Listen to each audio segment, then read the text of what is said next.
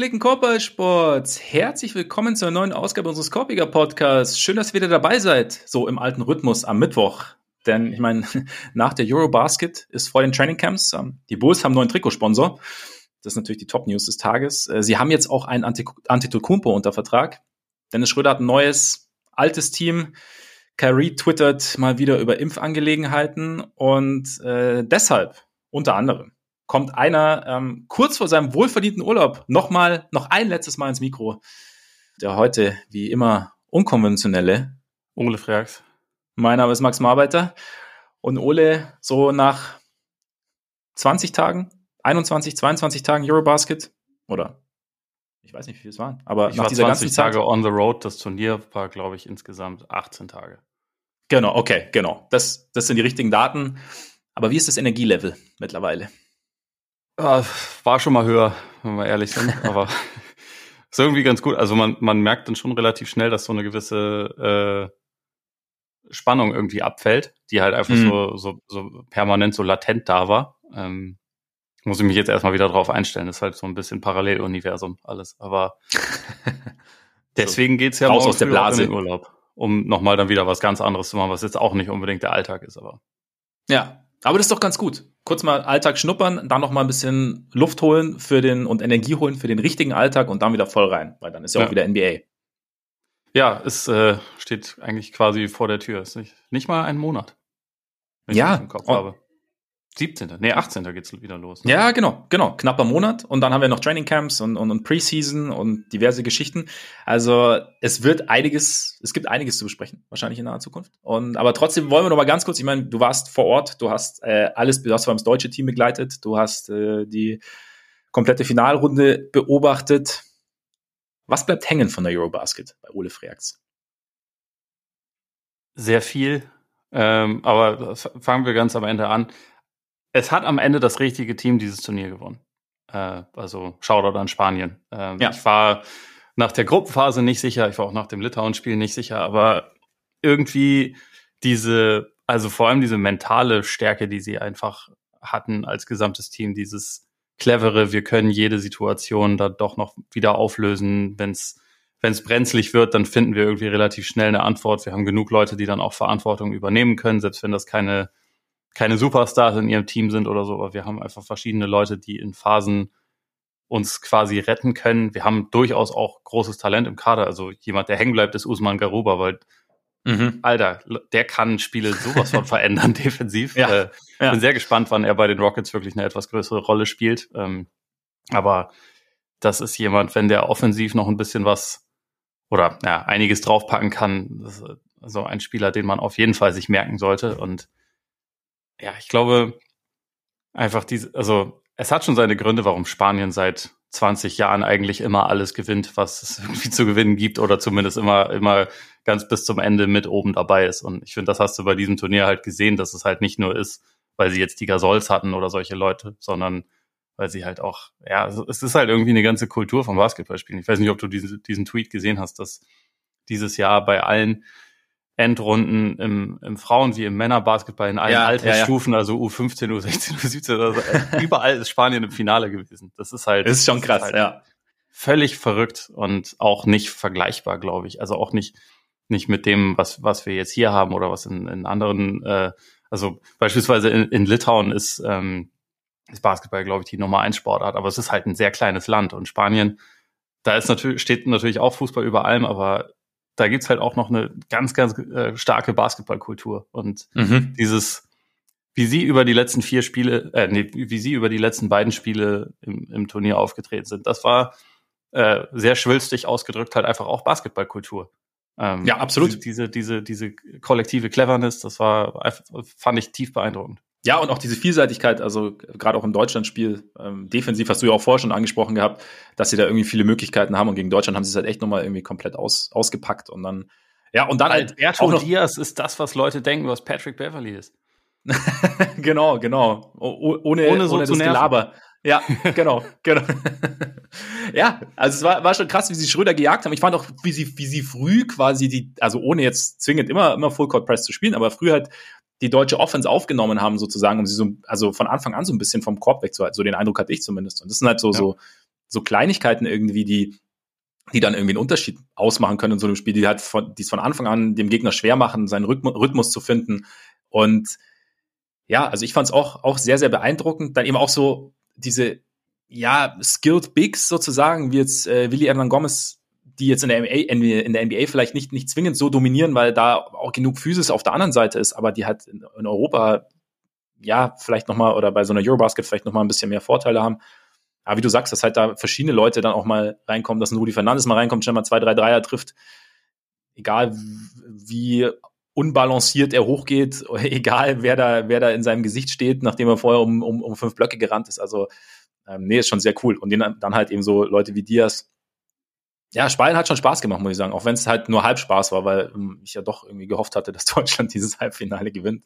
Ja, und ähm, also es war, es war nicht unmöglich, ne? Also es war jetzt kein, nee, eben, kein Klassenunterschied eben. oder irgendwas. Äh, sie hatten siebeneinhalb Minuten vor Ende des Spiels haben sie ja, glaube ich, noch mit sieben geführt. Und also ja. Deutschland hatte ja auch mehrere Läufe im Spiel, wo sie Spanien komplett dominiert haben. Also 14 zu 0 gab es zweimal im Spiel. Ähm, es hat halt am Ende einfach nicht ganz gereicht, aber es hätte durchaus auch reichen können. Wenn halt so, das ist halt so das, das Geile auch bei K.O.-Basketball. Es, es gibt halt einfach äh, hier und da ein paar Szenen, die manchmal random wirken und die jetzt auch nicht nur die taktische Finesse oder die Genialität eines Coaches oder auch nur die Qualität mhm. eines Spielers sind, sondern die manchmal auch einfach so ein bisschen random sind und das passiert ja. dann halt am Ende und dann reicht's halt entweder oder es reicht halt nicht. Aber also Deutschland war war das zweitbeste Team in diesem Turnier, glaube ich. Also das kann man kann man glaube ich schon sagen. Ah, und äh, den anderen wer, wer hätte das vorher gedacht? Das ist das ist halt auch der geile Kontrast zu zu, zu ja. Frankreich, die über das gesamte Turnier in keinem Spiel so hundertprozentig überzeugt haben und einfach Silber geholt haben. Ja, weil sie halt äh, den Dominator Rudi Gobert in ihren Reihen haben, ne? Also unter ja. anderem. Aber eine ja, Sache, die ich da gehört habe, übrigens, äh, ich konnte sie nicht selber verifizieren, aber ich kann mir vorstellen, dass es stimmt. Rudi Gobert hatte mehr MVP-Stimmen als äh, Willi Hernan Gomez. Und weil Spanien gewonnen hat, ist Willi Hernan Gomez zum MVP gekürt worden. Obwohl Aha. das eigentlich der Award von Rüdiger gebärt hätte sein müssen. Und da wie, kann ich nur sagen. Skandal im Sperrbezirk, zumal ja. also das Coole an Spanien ist, dass sie keinen MVP hatten. Ich, also mhm. eigentlich, das wäre jetzt nicht meine äh, Idee gewesen. Und wenn, wenn bei Spanien einen, dann wahrscheinlich sogar eher Lorenzo Brown, wenn ich ehrlich bin. Aber eigentlich, eigentlich hatte Stimmt, Spanien halt keinen so krassen, einzelnen hervorstechenden Spieler der MVP hätte werden sollen, fand ich. Aber gut, so, so zerbröselt der Keks nun mal und so, äh, so gehen wir mit dem Wahlprozess um. ja, so ist es. Mar marginalisiert, wobei, keine Ahnung, ich meine, der, der MVP muss halt, muss halt vom, vom Sieger kommen, ne? Das ist halt so steht's, so steht's außer, im Buch. Außer, außer halt damals Jerry mit West. Silber auch MVP geworden. Ja, gut, aber auch Dirk. Das stimmt. Also, Dirk darf das. Dirk und Jerry West dürfen das. Sonst ja. niemand. Keine Ahnung, ich habe keine Ahnung, ich kenne die Geschichte der Eurobasket MVPs nicht, vielleicht gab es auch noch andere. Ich glaube, es gab auch noch also, Ich möchte mich jetzt nicht zu weit aus dem Fenster lehnen, aber ja, aber Gobert trotzdem, keine Ahnung. Ich meine, er ist ja, er hat schon auch dominiert. Ja, also das, das Finale war, war ein bisschen unglücklich, also war halt einfach nicht so gut, aber davor, ja. also, und man musste die Stimmen ja auch abgeben bis zur Halbzeitpause vom Finale. Stimmt, hast du, ja, ja. Und bis dahin hätte ich schon gesagt, dass Gobert so der individuell wichtigste Spieler in diesem Turnier wahrscheinlich gewesen ist. Ja. Aber naja. Der Inbegriff des MVP sozusagen. Genau. Ist nicht er so ist wichtig. ja mal All-Star geworden. Auch das ist nicht selbstverständlich. War es zumindest eine Zeit lang nicht.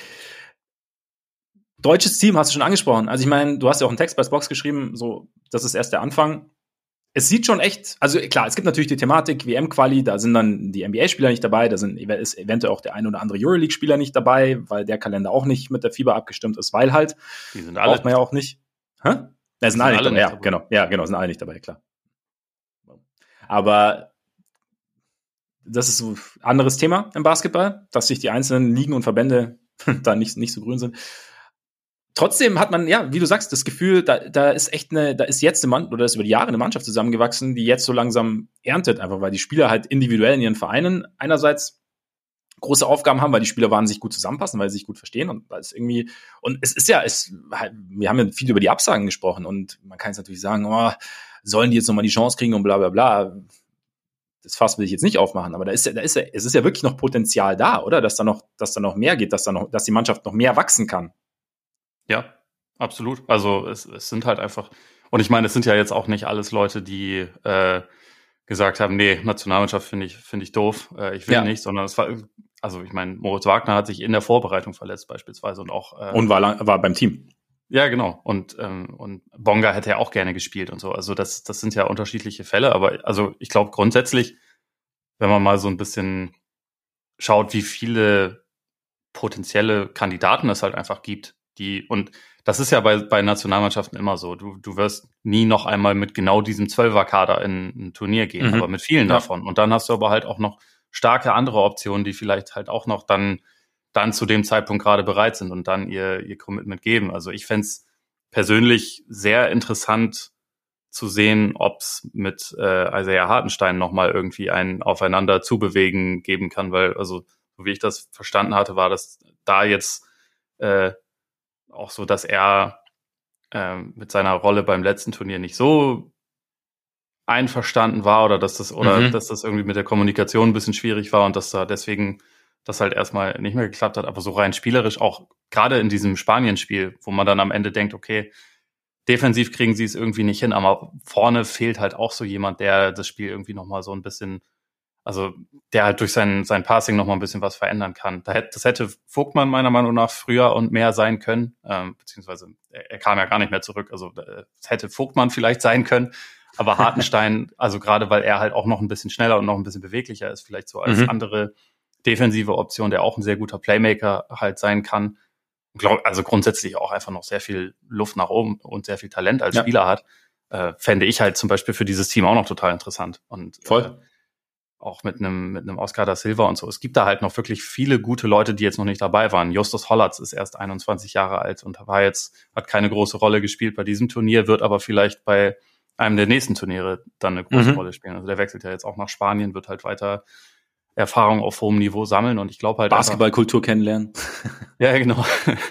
ich glaube so der ähm, also etwas, was es halt früher nicht so gab, ist so dieser ähm, dieser Unterbau sozusagen. Also es gibt mhm. es gibt halt einfach in der Breite viel mehr Optionen, als man das jetzt sonst, so, glaube ich, so gewohnt ist oder sehe ich das auf, zumindest äh, aus der Vergangenheit auf dem Schirm hatte. Also auch ein äh, Paul Zipser, wenn er wenn er ja so, das ist ja auch jemand, der noch nicht alt ist, ne? Und Gleichzeitig hat man halt diese, also momentan, sage ich mal, zweieinhalb Top-Optionen so auf dem, auf dem höchsten Creation-Level. Also mit, mit Wagner, der nur noch besser werden wird und wo ich nach diesem Turnier auch überzeugt bin, dass der in den nächsten paar Jahren äh, All-Star werden wird. Ja. Und Schröder, der jetzt gerade 29 geworden ist und auch noch ein paar Jahre auf jeden Fall auf, glaube ich, einem sehr hohen Niveau haben wird. Äh, da hast du halt schon einfach wirklich eine Kombination von zwei wirklich extrem starken Offensivspielern, gerade für so ein, für so ein Fieberturnier. Und da drum herum dann halt auch noch viel Tiefe. Also das, das ist halt einfach was, äh, ein, ein Luxus, den man halt in der Form, glaube ich, kaum gewöhnt war, äh, kaum jemals hatte auch. Ja, und ja, voll. Also stimme ich, stimme ich dir 100% zu. Und das Team an sich hat jetzt einfach schon, so wie es jetzt war, also, äh, wahnsinnig viel Spaß gemacht quasi. Und die Zusammensetzung, ja. also es ergibt halt, es ergibt irgendwie alles Sinn, habe ich so das Gefühl. Also, wie du, also da, da, da greift sozusagen, um eine Plattitüde auszupacken, ein Rädchen irgendwie ins andere. Du hast den, du hast den dominanten Playmaker, wie du sagst, der ähm, aber auch halt das, das Team anleiten kann mit Schröder und halt Creation vom Flügel und du hast die Bigs, du hast Vogtmann.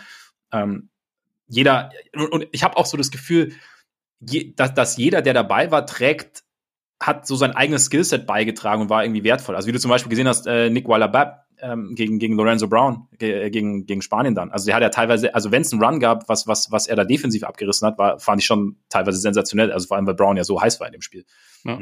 Also ganz stoppen ging natürlich nicht, aber ähm, Teamer mit seinem Skillset dann äh, Jonas Wolfert Bottermann, wenn er reingekommen ist. Also es waren irgendwie so, da war so viel dabei und es hat irgendwie hat, es hat so gut gepasst. Und dann gibt's halt noch, noch, noch Optionen, noch andere Optionen, die noch dazukommen können. Ist natürlich, was dann natürlich irgendwie, wenn ich, wenn ich so drüber nachdenke, ich finde es halt mega schade, dass dann natürlich, wenn Optionen dazukommen, müssen natürlich auch Optionen gehen. Also und, und, und gerade jetzt von diesem Team dann zu sagen, hey, keine Ahnung, der oder der muss jetzt zu Hause bleiben, weil man sagt zum Beispiel jetzt ein Hartenstein oder so, kann eventuell noch mehr bringen, sollte er, sollte er noch mal bereit sein. Oder Bonga kommt zurück oder wie auch immer. Aber es war, dieses Team an sich fand ich schon mal so, hat, hat ich muss ja sagen, ich persönlich komme halt wirklich vom, vom NBA-Basketball sozusagen. Also so ja. habe ich Basketball kennengelernt.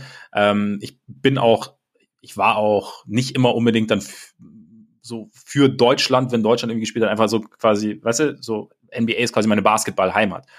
Ähm, und war jetzt auch nicht vor dem Turnier so, oh, Deutschland, Deutschland, Deutschland.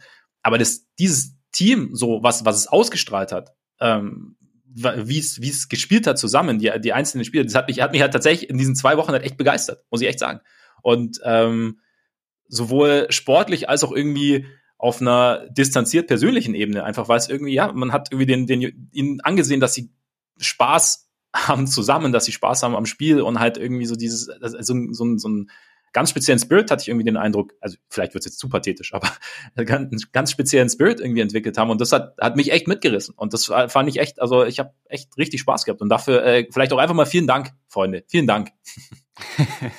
ja, also ist, ist äh, glaube ich, schön gesagt und auch also auf jeden Fall nicht zu pathetisch, weil das halt auch was ist, was ich wirklich von einigen Leuten gehört habe. Also über die letzten Wochen haben wirklich viele Leute sich irgendwie wegen äh, Basketball auch bei mir gemeldet, die normalerweise wirklich nichts damit am Hut haben, denen das auch äh, am Arsch vorbeigeht oder also die Ganz vielleicht kurz. zu Nowitzki-Zeiten gelegentlich mal ein bisschen Korbball geguckt haben, aber seitdem eigentlich nicht mehr. Meine Mom hat das Halbfinale geguckt und fand es richtig geil. Kannst mal sehen. Also sie hat, sie hat mir, mir geschrieben, ob ich das Spiel gucke und hat danach angerufen, so, oh, nee, das Viertelfinale gegen Griechenland, das war das erste, genau. Und hat, und hat danach angerufen und hat, sie hat, ihr hat total Spaß gemacht und so. Also, da, da weißt du, sowas. Ja, genau. Sol solche Sachen äh, ja. habe ich auch einige von. und äh, ich finde, da hat man halt auch einfach nochmal gesehen, dass so diese Nationalmannschaft kann halt einfach mehr Strahlkraft haben als jetzt alle anderen äh, Vereine ja. oder Einzelspieler oder so. Weil, also gerade halt auch bei so einem Turnier, weil sich halt innerhalb von kurzer Zeit so ein, ja, so eine, so eine, so eine Spannung und Stimmung irgendwie aufbaut. Und das, das ist jetzt hier halt passiert. Und deswegen, also selbst wenn es am Ende, also wenn im Halbfinale Frankreich gegen Slowenien gespielt hätte und es dann im Spiel um Platz drei gegen äh, eine bessere Mannschaft gegangen wäre und dann vielleicht am Ende nur ähm, Platz vier rausgekommen wäre. Ich, ich hätte trotzdem gesagt, so dieses Turnier war einfach ein, schon ein Erfolg. Also es ist gut, dass sie es am Ende auch vollendet haben mit einer Medaille auf jeden Fall, weil die geht quasi in die Geschichte ein, aber einfach so diese ganzen, diese ganze Zeit jetzt war halt so oder so einfach richtig, richtig geil für, für den Basketball hier. Ohne dass ich jetzt davon ausgehe, oh, morgen Boom. Morgen ja. äh, melden sich fünf Millionen Menschen in Basketballvereinen an und äh, und bald die Weltherrschaft, bald übernehmen wir äh, Platz eins von Fußball, weil das wird halt einfach nicht genau, passieren. Genau. Aber ja. ähm, es ist halt einfach geil, mal zwischenzeitlich zu sehen, dass das halt trotzdem möglich ist. Und das ist halt so, also bei Nischensportarten, glaube ich, auch ein Stück weit notwendig, dass man das von, von Zeit zu Zeit einfach mal sieht, okay, und wenn wir abliefern, dann gucken aber trotzdem Leute zu. Und da kommen trotzdem Leute, die auf diesen äh, auf diesen Zug dann irgendwie aufspringen und sich mitreißen lassen. Und dafür war halt diese Mannschaft, wie sie aufgetreten ist, wie sie gespielt hat, war halt einfach super. Deswegen, also, wie du gesagt hast, mit dem äh, Dankeschön, das kann man, glaube ich, nur so unterschreiben. Zumal sie dann halt auch echt zur besten Zeit, nämlich als es dann noch auf die größere Plattform gekommen ist, mit, mit RTL dann halt auch einfach zwei Spiele ausgepackt haben, also Griechenland ja sowieso, äh, teilweise haben wir schon drüber gesprochen, Basketball in Perfektion und halt auch was die Dramaturgie angeht und dann halt Spanien leider dumm gelaufen, aber es war ja trotzdem einfach absolut Werbung für den Sport. Also sowohl, also was, was das neutrale, die neutrale Beobachtung angeht, als auch was, was das deutsche Spiel angeht. Also von daher war es wirklich timingmäßig optimal. Richtig gut. An der Stelle vielleicht auch nochmal kurz Shoutout an Magenta Sport, hat äh, sehr Spaß gemacht. Also ich fand, die haben echt eine sehr, sehr, sehr coole ähm, Balance gefunden aus Begeisterung für Deutschland, aus Begeisterung für den Sport, trotzdem analytisch oder gleichzeitig analytisch, nicht trotzdem. Und ja, also es war, war, war eine sehr, sehr runde Sache, finde ich, zum Verfolgen. Also ich habe da halt die Spiele geguckt, fand ich, fand ich auch sehr cool. Shoutout. Eigentlich geht's aber hier natürlich um die NBA, ne? Meistens. Meistens. meistens. Manchmal geht's auch um die Bulls. Manchmal geht es auch um die Bulls. Boah, das ist jetzt, das, das wäre vor, vor zwei, drei Jahren wäre wär der Satz noch okay gewesen, hätte ich noch abgenickt, aber jetzt finde ich finde ich schon fast ähm, fast eine Beleidigung. Tut mir leid. Ähm. Tut mir leid, dass es nur fast eine war. Ja, ist auch fast eine, genau. Ich muss ein bisschen dran arbeiten, dass auch, dass mich auch wirklich trifft. Okay. Aber, ne. aber die Bulls werden heute, die Bulls werden heute Thema sein. Wir, wir schlagen nämlich erst kurz die Brücke zur NBA, indem wir zwei Sätze zu äh, Dennis Schröder noch sagen werden, der ja bei den Lakers unterschrieben hat. Und dann geht's Richtung Preview, weil wie gesagt, nicht mal mehr einen Monat, die Training Camps stehen an und wir sortieren mal wieder. Wir fangen an mit dem Osten, weil das Beste kommt zuerst. Und dann werden wir mal sehen, wo Kollege Freaks die Bulls einordnet. Wir werden allerdings heute gar nicht so ewig über die Bulls reden, weil da ähm, haben wir noch ein ganz besonderes Schmankerl demnächst für euch. Cliffhanger. Sollen wir einfach einsteigen mit Schröder jetzt? Weil das war's eigentlich, was ich noch zu sagen hatte. Ja. Weil, dass ihr wisst, was heute, was heute Sache ist. Schröder, genau, kam, ähm, wann kam's? Nach, nach dem Halbfinale oder vorm Halbfinale kam es durch. Weiß gar nicht, ist auch egal. Äh, nee, das ist eigentlich ziemlich, also eine Stunde nach dem Halbfinale oder so. Ja, genau, genau. Und. Das Spiel wollten sie sich wohl noch angucken. Der Pelikan. das war, war ausschlaggebend. Und LeBron. Es gab LeBron, ja das Gerücht, dass LeBron kommen würde fürs Finale, aber hab ich, ich habe ihn nicht Ach, gesehen. was, echt?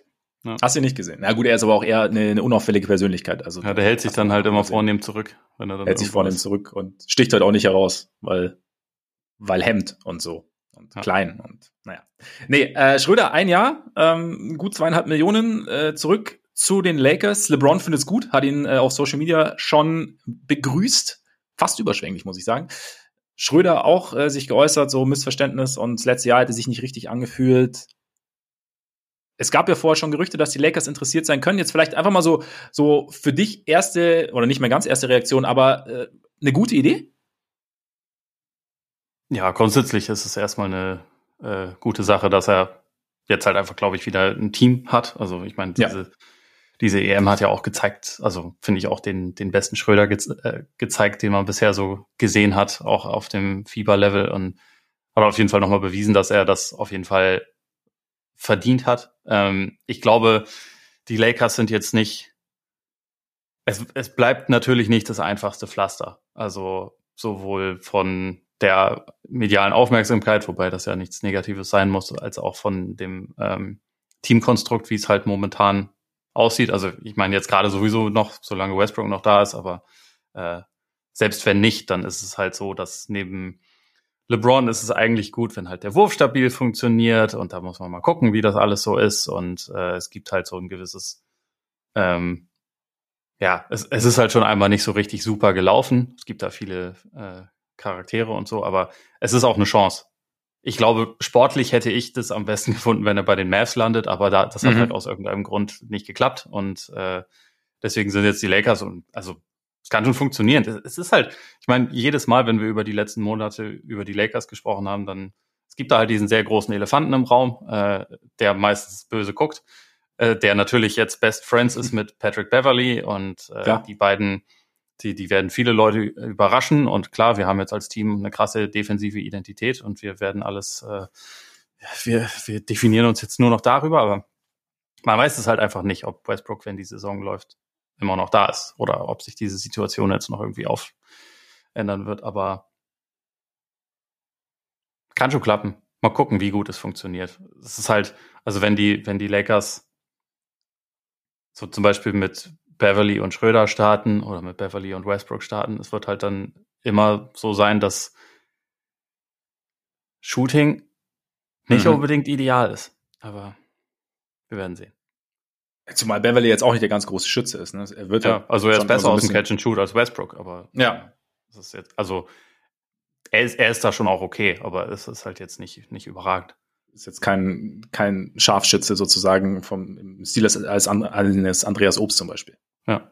Na, das nochmal. Ähm, nein, aber ja, ich denke auch, also ich meine, das, das Ballhändler-Thema ist ja auch eins bei den Lakers, dass sie da noch jemanden eigentlich brauchen. Also klar, Westbrook ist irgendwie so eine Sache, dazu, keine Ahnung. Ich denke mir, auch, was, was wird jetzt aus Russ, was wird jetzt aus Russ? Ich glaube halt, die Schröder-Verpflichtung meiner Meinung nach ändert an der Ausgangssituation für Westbrook nicht so viel. Ich, nach allem, was, was man so hört, habe ich den Eindruck, dass die Lakers so oder so versuchen werden, wenn es einen Deal gibt, der ähm, Westbrook irgendwo anders hinbringt, sind die Lakers nicht abgeneigt, diesen Deal einzugehen. Und vor allem, klar, der Gegenwert in ihren Augen sollte dann natürlich auch stimmen, aber ich glaube, ob da jetzt Schröder kommt oder nicht, oder ob da jetzt Beverly kommt oder nicht, ist für mich nicht ausschlaggebend. Das ist halt, aber es ist halt weiterhin kompliziert, ein Team zu finden, das Westbrook aufnehmen will, auch noch ein Team zu finden, ähm, für das ja Westbrook dann irgendwie auch einen gewissen, dem Westbrook was bringen kann. Also da gab es ja auch den, den Low-Post mit äh, Ramona.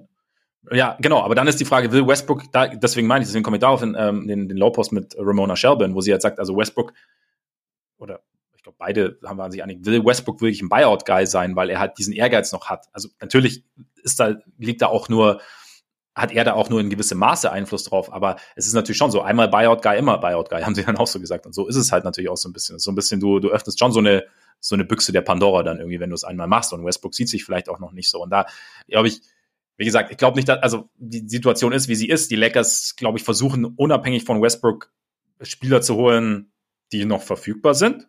Das ist ja auch ein Punkt, einfach jetzt, und die ihnen dann halt irgendwie weiterhelfen können. Und ich glaube schon, dass, dass Schröder jetzt mal ja, in einem Vakuum, also auch gerade nach dem, was er jetzt bei der EM gezeigt hat, fand ich, also weil er einfach auch die Art und Weise, wie er jetzt als, als Leader und als, als, als Dirigent auch irgendwie ähm, die Sache angegangen ist, fand ich, fand ich schon sehr, sehr beeindruckend. Also du hast ja auch gesehen, so der, der beste Schröder, den man so, gesagt, der beste Schröder, den man so gesehen hat. Und ich, ich fand es schon irgendwie auch. Also ich war, war wirklich, also ich war wirklich auch beeindruckt von seiner Leistung und von der, von der Art und Weise, wie er Basketball gespielt hat. Nicht nur, ich dominiere über meine Geschwindigkeit, sondern ich, ich nehme das Team mit. Und, und ich denke mal, das ist halt irgendwie auch so ein Faktor.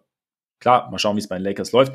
Ich weiß nicht, ob ich mich noch richtig erinnere. Ich hatte allerdings allerdings so das Gefühl, so, der erste Teil seiner Lakers-Saison war jetzt gar nicht so schlecht. Es kam halt dann irgendwie, dann, dann kamen halt die Verletzungen, dann kam bei ihm Covid und dann, dann ging halt irgendwie nichts mehr. Aber es, es, es ließ sich schon halbwegs wieder an. Da waren ja auch die Lakers als Titelverteidiger eigentlich noch Meisterschaftsfavorit, bis es dann irgendwie. Ja, die sind, die sind als Team super in die Saison gestartet und genau. man hatte immer das Gefühl, die können sich ohne Probleme auch noch steigern, wenn sie es ernst meinen. Und dann ist ja. es äh, auf jeden Fall Titelkandidat Nummer eins. Das Einzige, was da wenn ich es richtig im Kopf habe, zumindest schon ähm, nicht ganz so ideal funktioniert hat, wie man sich das eigentlich vorgestellt hat, war, dass äh, Schröder gut neben LeBron funktioniert hat, aber ja. dass das Team jetzt nicht so doll funktioniert hat, wenn ähm, LeBron nicht drauf war und Schröder schon, also er dann quasi so der primäre Playmaker war. Das hat dann natürlich auch immer nicht nur mit ihm zu tun und es war auch ein neu formiertes Team und so, aber das das war, glaube ich, so die einzige Einschränkung, zumindest die ich noch ja. im Kopf hatte. Aber ja. grundsätzlich, also ja, es kann auf jeden Fall auch äh, es kann auch passen und es kann auch besser funktionieren als letztes Mal, wenn man halt irgendwie so ein bisschen mehr Kontinuität drin hat. Auch das ist ja etwas, was dann wieder zu einem großen Maß davon abhängt, wie spielt denn Anthony Davis? Trifft der den Jumper, die vorbereitet werden beispielsweise? Oder also kann eine Offense, wenn LeBron nicht drauf ist, auch gut funktionieren, weil da ja eigentlich noch ein anderer äh, Top-Spieler ist, der der auch permanent irgendwie Vorteile kreieren kann. Und das hat dann natürlich auch wieder Auswirkungen auf Schröder, also je nachdem, wie er aus, äh, eingesetzt wird. Ich meine, im Prinzip, so wie du sagst, also aus Lakers Sicht hat sich jetzt nicht so wahnsinnig viel geändert, finde ich. Also es geht, es, wie, wie, du sagst, es kommt halt auf, auf Davis an und, und ob er seinen Jumper trifft, wie fit der ist. LeBron sowieso das, das Zentrum von, von, von fast allem, was da passiert. Und dann, du hast halt jetzt mit Schröder, glaube ich, ja, hast du jetzt halt jemanden, der, der dieses Ballhandling, diese Ballhandling-Problematik, wenn er ansatzweise an das anknüpfen kann, was er jetzt bei der Eurobasket gezeigt hat, schon positiv beeinflussen kann. Ich meine, klar, er hat jetzt natürlich in der NBA nicht diesen, diesen Geschwindigkeitsvorteil, den er im Fieberbasketball oft hat. Trotzdem finde ich, hat er, hat er auch irgendwie smarten Basketball gespielt und, und, und hat eben gerade das, was du sagst, dass er die Second Unit nicht so anführen konnte. Er hat jetzt halt eine First Unit angeführt und zwar permanent und angeführt. Nicht, ich bin der beste Spieler, ich übernehme deshalb, sondern er hat das Team geführt. Und da ist ja auch eine Entwicklung irgendwie da. Und da bin ich jetzt, und das ist vielleicht auch was, was die Lakers gesehen haben. Und vielleicht ist das auch was, oder ich würde nicht sagen, dass es unmöglich ist, dass das was etwas ist, was er auf die NBA übertragen kann. Und klar, Gegenspieler athletischer, Spiel ist ein anderes. Trotzdem, ich bin sehr gespannt, ob es jetzt, wie gesagt, aus Lakers Sicht die Nadel extrem nach oben bewegt, weiß ich nicht da ist der Kader weiterhin, da fehlt er, wie du, wie du auch schon angesprochen hast, fehlt weiterhin Shooting. Da ist vielleicht auch einfach, da fehlt vielleicht auch insgesamt noch zu viel. Aber trotzdem aber, ich meine, kannst du auch mit diesem Signing nichts falsch machen. Ja. Gerade das, nach dem, das, was wir jetzt gesehen haben in den letzten Wochen. Auch so. also zumal, zumal zum Minimum ohne irgendein Risiko. Eben. äh, da gab es jetzt nicht wirklich groß bessere Optionen, die äh, die Lakers, glaube ich, noch hätten, hätten ja. ziehen können. Also von daher auf jeden Fall gute Sache. Wo, wo man sie dann letztendlich einsorte, äh, einsortiert, das sehen wir in zwei Wochen. Sehr schöne Überleitung. Denn jetzt sortieren wir richtig. Beziehungsweise genau. jetzt sortieren wir erstmal den Osten. Und ähm, nachdem wir mal wieder alles angesprochen, äh, alles besprochen haben vorher, würde ich sagen, wir starten unten. Richtig? Können wir machen. Sollen wir machen? Oder sollen wir oben starten? Ne, wir starten unten. Wir gehen schnell durch. Wobei der Osten unten ist irgendwie interessant. Was, was ist denn so dein, dein, dein, dein unterstes Tier? Der, Ort, der Osten ist durchgängig eigentlich interessant. Es gibt zwei ja. Teams, die mich nicht wirklich jucken, aber sonst äh, jucken mich okay. eigentlich fast alle. Und auch die okay. Teams, die jetzt nicht so doll sind äh, oder die teilweise sogar relativ mies sind, auf die habe ich trotzdem Bock. Äh, das Einzige, was vielleicht ein kleines bisschen abfällt und was bei mir deswegen auch äh, das äh, letzte Tier bildet, wobei ich auch am überlegen bin, ob ich es noch äh, in das obere mit reinpacke, aber heißt jetzt erstmal einfach nur Tanke. Da sind die Indiana Pacers drin. Und mhm. äh, irgendwie muss ich aber sagen, es tut mir in der Seele weh und es tut mir ein bisschen leid gegenüber Tyrese Halliburton, den ich schon verdammt gerne spielen sehe. Ja. Ähm, von daher nehme ich, nehme ich sie, na, wir machen, wir machen das jetzt einfach mal so. Ich, ich tue sie in das nächste Tier mit rein, das heißt nämlich einfach Young and Fun.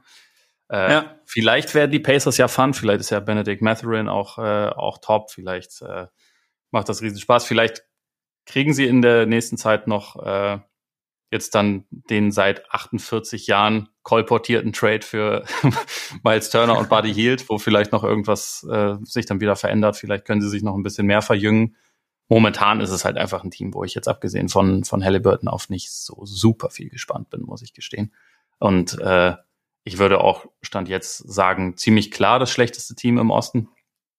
Ähm, zumal die, die Ambitionen halt auch einfach in die Richtung glaube ich, relativ klar gehen. Und das hat ja der, der Brockton-Trade auf jeden Fall gezeigt. Und das ja. zeigt ja eigentlich auch alles, was man sonst so an Gerüchten rund um das Team hört.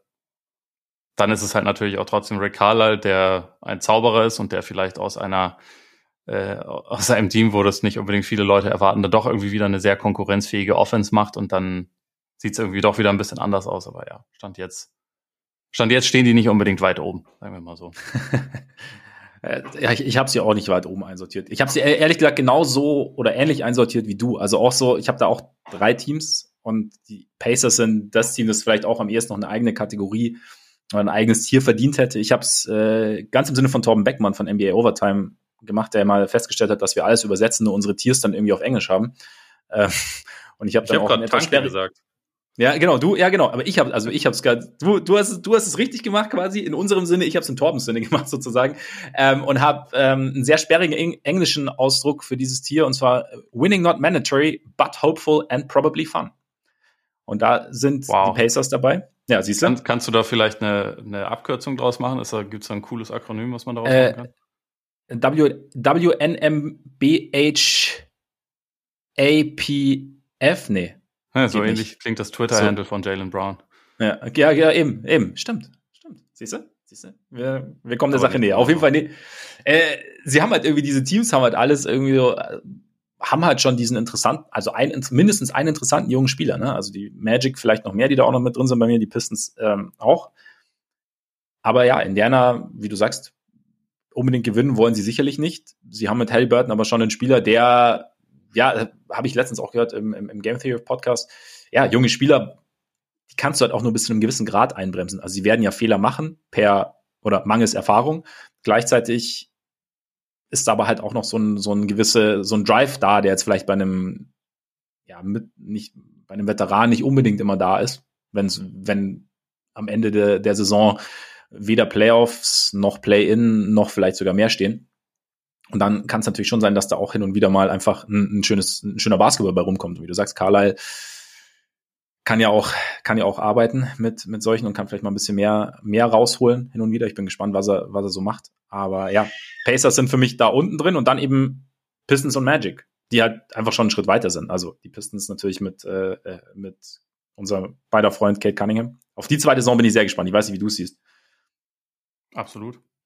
Also, äh, Genau so. Und also, wo, wo ich jetzt dann auch doch wieder denke, irgendwie passt es aber auch nicht, wenn die mit den Pacers in einem Tier sind. Ich kann mir sowohl bei Orlando als auch bei Detroit ein Idealszenario ja. vorstellen, wo es ums Play-In doch geht. Also, es ist nicht wahrscheinlich, aber es könnte sein, dass halt dieser Schritt einfach schon ein bisschen früher kommt, als man das erwarten kann. Und bei, bei Detroit ist auf jeden Fall ähm, Kate der, der wesentliche Faktor, warum ich mir das vorstellen kann. Aber sie haben sich ja auch sonst noch verstärkt. Ne? Also sie haben absolut. Sie haben Jaden Ivy geholt, sie haben Jalen Duran geholt. Äh, Alec Burks, Nerlens Noel, also auch noch zwei durchaus spielfähige Veteranen, ja. ähm, die, die defensiv helfen können. Letzte Saison war die Offense extrem schlecht, aber das ist halt, also da war halt, glaube ich, auch noch so dieser ähm, gerade am Anfang relativ große Effizienzmangel bei, bei Kate irgendwie ein Faktor davon. Und ich, ich kann mir halt vorstellen, also weil es halt einfach so ein smarter Spieler ist, dass sich das relativ schnell auch ändern wird und dass sich dann, also der relativ schnell jemand sein kann, der halt äh, eine, sagen wir mal, zumindest durchschnittliche Offense irgendwie anleiten kann. Und also äh, da ist, da ist jetzt einfach relativ viel Potenzial vorhanden. Wahrscheinlich gehören sie am Ende so mit den, mit den Pacers zu den Lottery-Teams, aber ich könnte ich es mir irgendwie vorstellen, dass da vielleicht schon etwas früher ein Schritt drin ist. Und bei den Magic ist es so ähnlich, weil die einfach, glaube ich, den spannendsten Frontcourt in der NBA jetzt so versammelt haben. Äh, mit, mit Banquero, mit, mit Kaiser Franz, mit Wendell Carter Jr., mit nicht Nikola Vucevic, mit krass, äh, krass. Le leider dann wieder Jonathan Isaac. Mit, Warum leider? Weil Jonathan Isaac über die letzten drei Jahre weniger NBA-Spiele als äh, QA-Non-Tagungen besucht hat. Also er hat irgendwie korrekt, ja. zwei NBA-Spiele gemacht und ist halt ständig bei irgendwelchen Verschwörungstheoretikern mit unterwegs und äh, schwierig. Schwierig. Also er ist nicht der Einzige, der schwierig ist. Auf den, auf den nächsten schwierigen kommen wir wahrscheinlich auch nochmal zu sprechen. Aber also.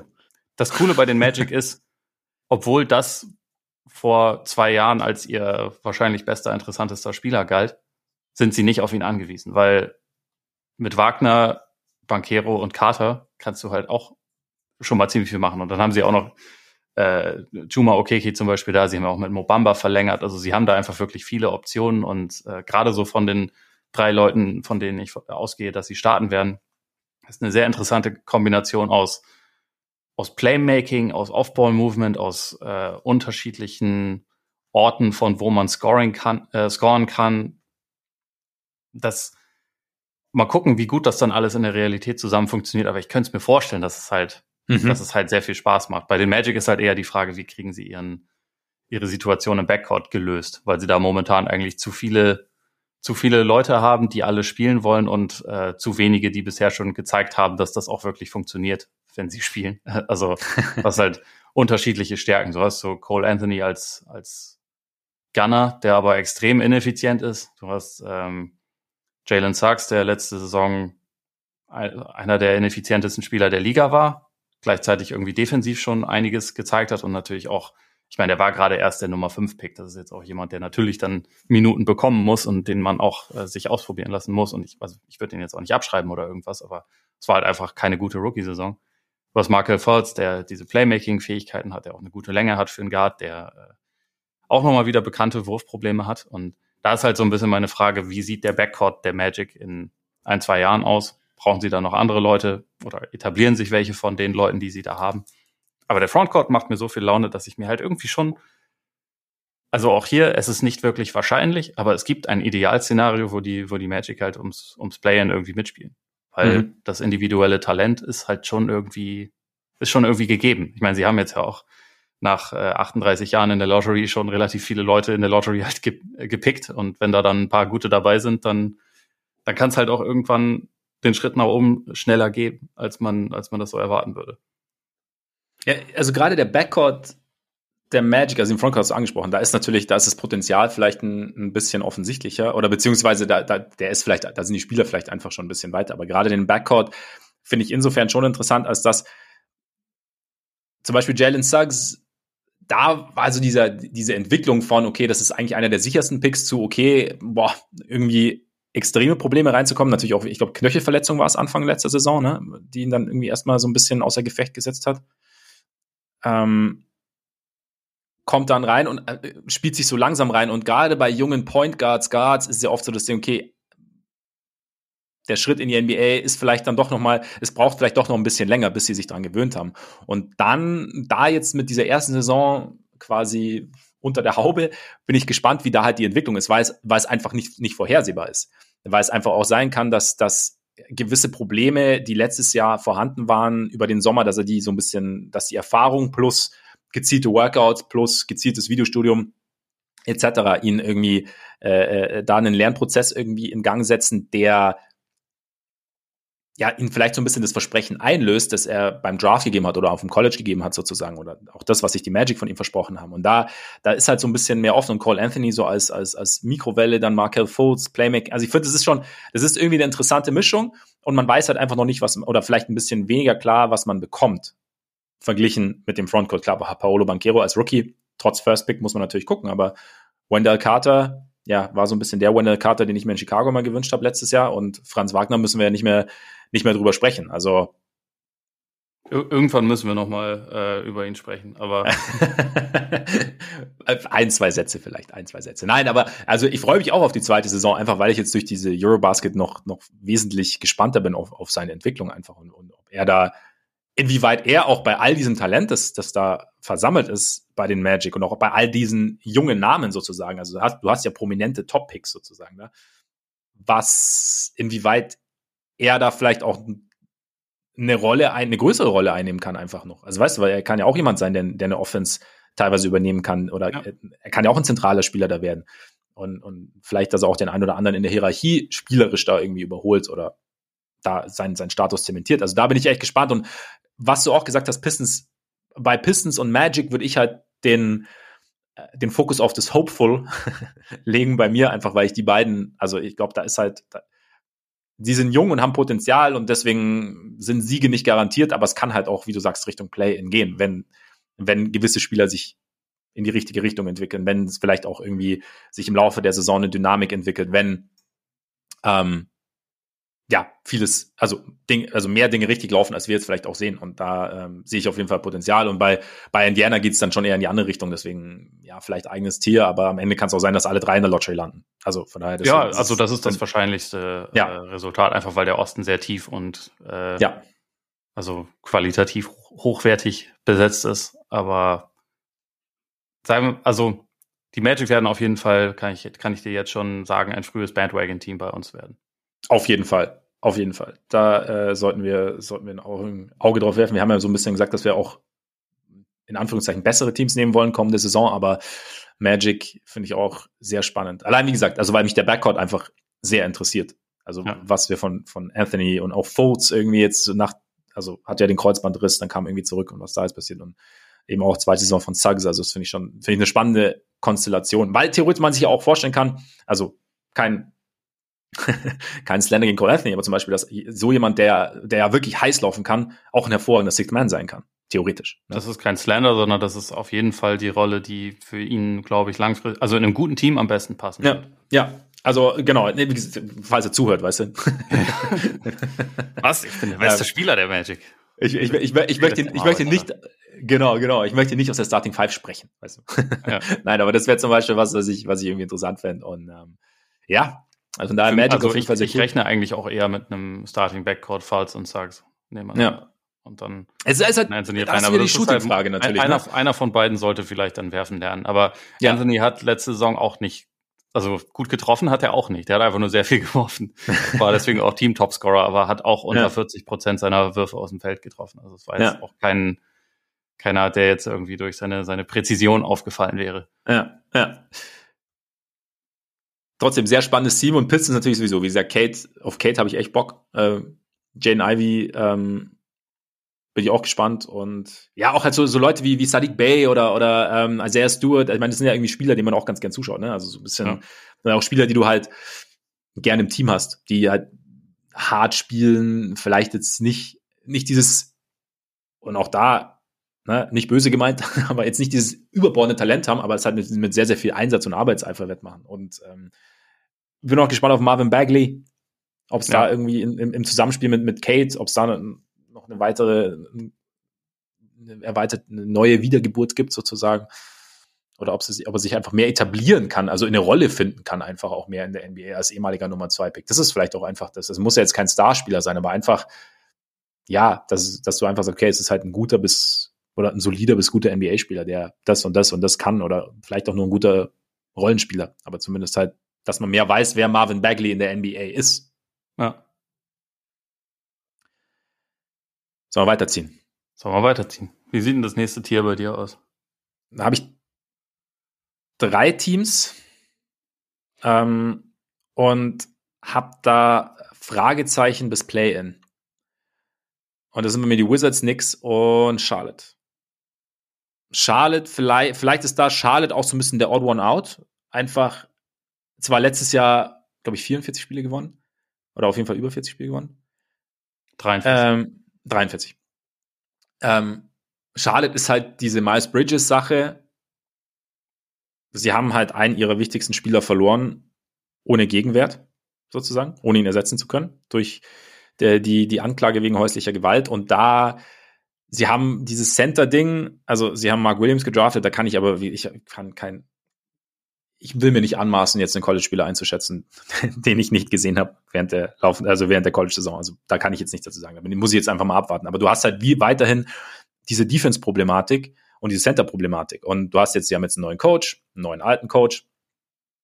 Ähm, und da äh, mit Steve Clifford und da bin ich bin ich gespannt, äh, ob er als Steve Clifford lässt seine Teams ja performen, war ja auch in Orlando oft das Ding und, und, und ob es da irgendwie jetzt eine andere Herangehensweise gibt, aber im Endeffekt waren sich ja eigentlich alle einig, dass James Borrego einen relativ guten Job gemacht hat und ob Steve Clifford jetzt die Defense mit dem Material, mit den Spielern, die er hat, verbessern kann, bin, bin ich gespannt.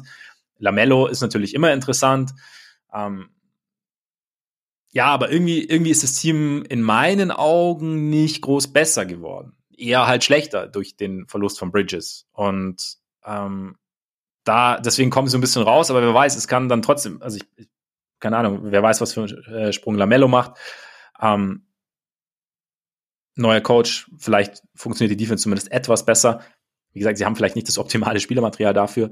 Aber ja, und halt bei den Wizards, ich bin dann doch immer überrascht, wer dann da alles rumrennt. Ne? Also es ist ja eigentlich schon alles, alles sehr, sehr durch, also da lässt, lässt sich ja durchaus eine solide fünf bis sieben zusammenbasteln. Also Biel natürlich sowieso, äh, Porzingis, äh, klar, so ein bisschen so ein laufendes Fragezeichen, aber wenn es gut läuft, ist er zumindest mal ein guter NBA-Big.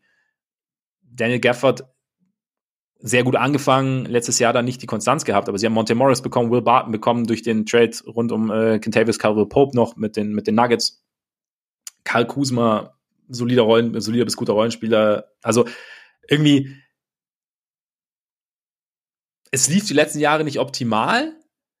Biel letztes Jahr auch lange verletzt. Ich könnte mir schon vorstellen, dass sie Richtung Play-In gehen, aber ich würde sie ja trotzdem als eins der Teams, also ich kann sie selber nicht so gut einschätzen, glaube ich, aufgrund der letzten Saison auch aufgrund der Entwicklung der letzten Jahre, aber ich würde sie halt einfach auch unter den anderen Teams sehen. Und deswegen ist es bei mir so ein bisschen Fragezeichen bis Playern. Und bei den Knicks ist es so ein bisschen ähnlich. Also sie haben sich jetzt, sie haben Brunson geholt, sie haben Hartenstein geholt, ähm, haben sich da auch, ja, ich denke schon irgendwie verbessert. Die Frage ist halt, inwieweit. Sie haben zusätzliche Creation geholt mit Brunson sie konnten halt sich defensiv nicht wahnsinnig verbessern. Ähm, Derrick Rose kommt zurück. Ich bin also gleichzeitig hast du da natürlich auch die die Entwicklung von jungen Spielern wie Grimes, Top und Quickly, die du nicht, die du ja nicht vorhersehen kannst, bei denen du aber bei denen es jetzt auch nicht überrascht, wenn sie jetzt noch mal einen Schritt nach vorne machen und das Team damit insgesamt auf eine neue oder das, das Team-Level insgesamt anheben. Ähm, ja, was, wie sieht's defensiv aus? Was äh, fängt sich Randall pendelt er sich irgendwo ein zwischen letztem Jahr und dem Jahr davor, in dem er halt so extrem effizient war. Wie, wie spielt Barrett nach der, nach der Verlängerung? Da haben wir auch nach der Verlängerung schon gesprochen. Ähm, ob, er, ob er sich nochmal steigern kann, ob er, ob er offensiv ein bisschen konstanter wird, einfach. Also da sind bei mir einfach so ein bisschen Fragezeichen. Aber wenn es, wenn es zusammenkommt, könnte, kann es bei mir, kann es für mich auch Richtung Playen gehen. Ich sehe halt nur jetzt halt noch kein Team, das bei mir jetzt später kommt, das unbedingt schlechter ist als die Knicks. Ja, also ich, ich hatte das, das Tier im Prinzip auch äh, erst genau so notiert, also mit, mit äh, den Wizards und den Hornets und den Knicks. Die Knicks habe ich jetzt am Ende hab ich mich dann dazu entschieden, sie doch einen, einen nach oben noch okay, äh, ja. mhm. mit reinzupacken, weil ich, also ich habe das Gefühl, ich kann die schon etwas besser einschätzen als die anderen. Ähm, mhm. Und denke, da ist insgesamt irgendwie schon etwas mehr etwas mehr Qualität, glaube ich, grundsätzlich vorhanden. Ein, etwas runderes Team. Also es ist aber knapp. Also es muss auch nicht sein und es kann am Ende auch sein, dass sie, dass sie irgendwie auf Platz 11 landen. Also ich glaube, in meinem Power Ranking hätte ich sie stand jetzt auch äh, auf Platz 11 mhm. äh, und damit direkt einen hinterm Playen. Aber also sie sind, ich glaube, sie sind halt in diesem, in diesem Rennen irgendwie auf jeden Fall mit drin und könnten auch, könnten auch ein kleines bisschen, bisschen höher kommen. Also ja, ich, ich glaube einfach, das war offensiv teilweise schon schwer anzuschauen, was sie da so gemacht haben. Ich glaube, dass so die Anwesenheit von, von Brunson da, dafür sorgt, dass es halt schon irgendwie weitere, ähm, weitere gute Playmaking-Optionen gibt. Ich glaube, die, mhm. die Offense kann auch insgesamt, also auch hier kann Hartenstein jemand sein, der hilft irgendwie durch sein, sein Passing und auch, also auch einfach Spielverständnis, weil das halt auch was ist, was finde ich bei ihnen teilweise offensiv einfach so ein bisschen, bisschen gefehlt hat. Also ich glaube, diese, diese Verstärkungen helfen. Es ist bei den jungen Spielern, die du auch erwähnt hast, also Toppin, Grimes, äh, auch Quickly ist halt immer so ein bisschen die Frage, inwieweit ist äh, Thibodeau auch bereit, die dann halt wirklich spielen zu lassen, auch mal Fehler machen zu lassen. Aber ich glaube schon, dass da auch eigentlich mittlerweile das Bewusstsein durchgekommen ist. Es muss aber halt passieren. Und äh, ich glaube auch. Und ja. Ja, und das Ding ist ja, sie werden ja mit jedem weiteren Jahr sind sie ja nicht mehr ganz so jung. Das ja, heißt, genau. Sie kommen vielleicht dann irgendwann in, passen vielleicht irgendwann in, in Thibodeaus Altersschema und dann, dann spielen sie zwangsweise. Ja, dafür müssen sie erst 36 sein und vor also, ja, Jahren mal für die Bulls gespielt haben. Ja, ja, aber sie haben jetzt Tage abgegeben. Also von daher, ne, es, es wird ein Platz frei sozusagen in der Rotation. Ja, ja, und also man hat auch letztes Jahr, also auch mit der Kemba-Verpflichtung und so ja auch gesehen, dass jetzt halt nicht nicht zwingend jeder Veteran, den man da dann reinholt, der macht den Job dann besser als andere, sondern es ist halt irgendwie, äh, sie haben ja durchaus einige Leute, die Talent haben und die sollte man, glaube ich, halt auch einfach versuchen, ein bisschen zu fördern. Ich glaube, dann, dann kann das schon irgendwie ein ganz gutes Team sein. Also kein, kein richtig gutes, dafür müsste irgendwie mhm. noch mehr passieren, aber schon eins, was, äh, was irgendwie eine ganz, ganz solide Rolle spielen kann. Ich meine, entscheidend ist dabei natürlich, wie du schon gesagt hast, dass, dass Julius Randle sich irgendwie äh, so ein bisschen rehabilitiert und so ein bisschen zurück zu, zu alter Stärke findet oder wenigstens wieder so ein bisschen in die Richtung. Das war letzte Saison halt auch komisch, wie irgendwie die, die Vibes so zwischen ihm, Thibodeau und den Fans waren gefühlt. Ja, ja. Also das, ja. das war irgendwie schon sehr, sehr negativ, wirkte das teilweise. Äh, können wir mal gespannt sein, ob das so bleibt. Auch, auch hier es kann bei den Knicks auch jederzeit sein, dass es da irgendeinen irgendein Trade nochmal geben wird. Also, weil ich glaube, da auch jeder versteht, dass dieses Team jetzt nicht reichen wird, um irgendwann ganz nach oben zu gehen. Aber so stand jetzt.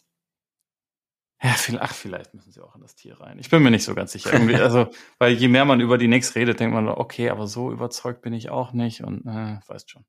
Ja, ja, genau. Es ist halt, das ist deshalb für mich das Fragezeichen, einfach weil ich auch nicht weiß, was ich von ihren oder zwei ihrer drei besten Spieler wirklich erwarten kann. Also von Randall und Barrett. Weißt du, wie ich meine? Also, ja. weil da, da, da die, die, die Ausschläge bis jetzt irgendwie sowohl von Saison zu Saison als auch im Laufe einzelner Spielzeiten irgendwie zu groß war. Und deshalb bin ich da irgendwie, also ich müsste es halt jetzt quasi erstmal sehen, so ein paar Wochen während der Saison. Ja. Wen, ja, wer, wer kommt. Das ist fair.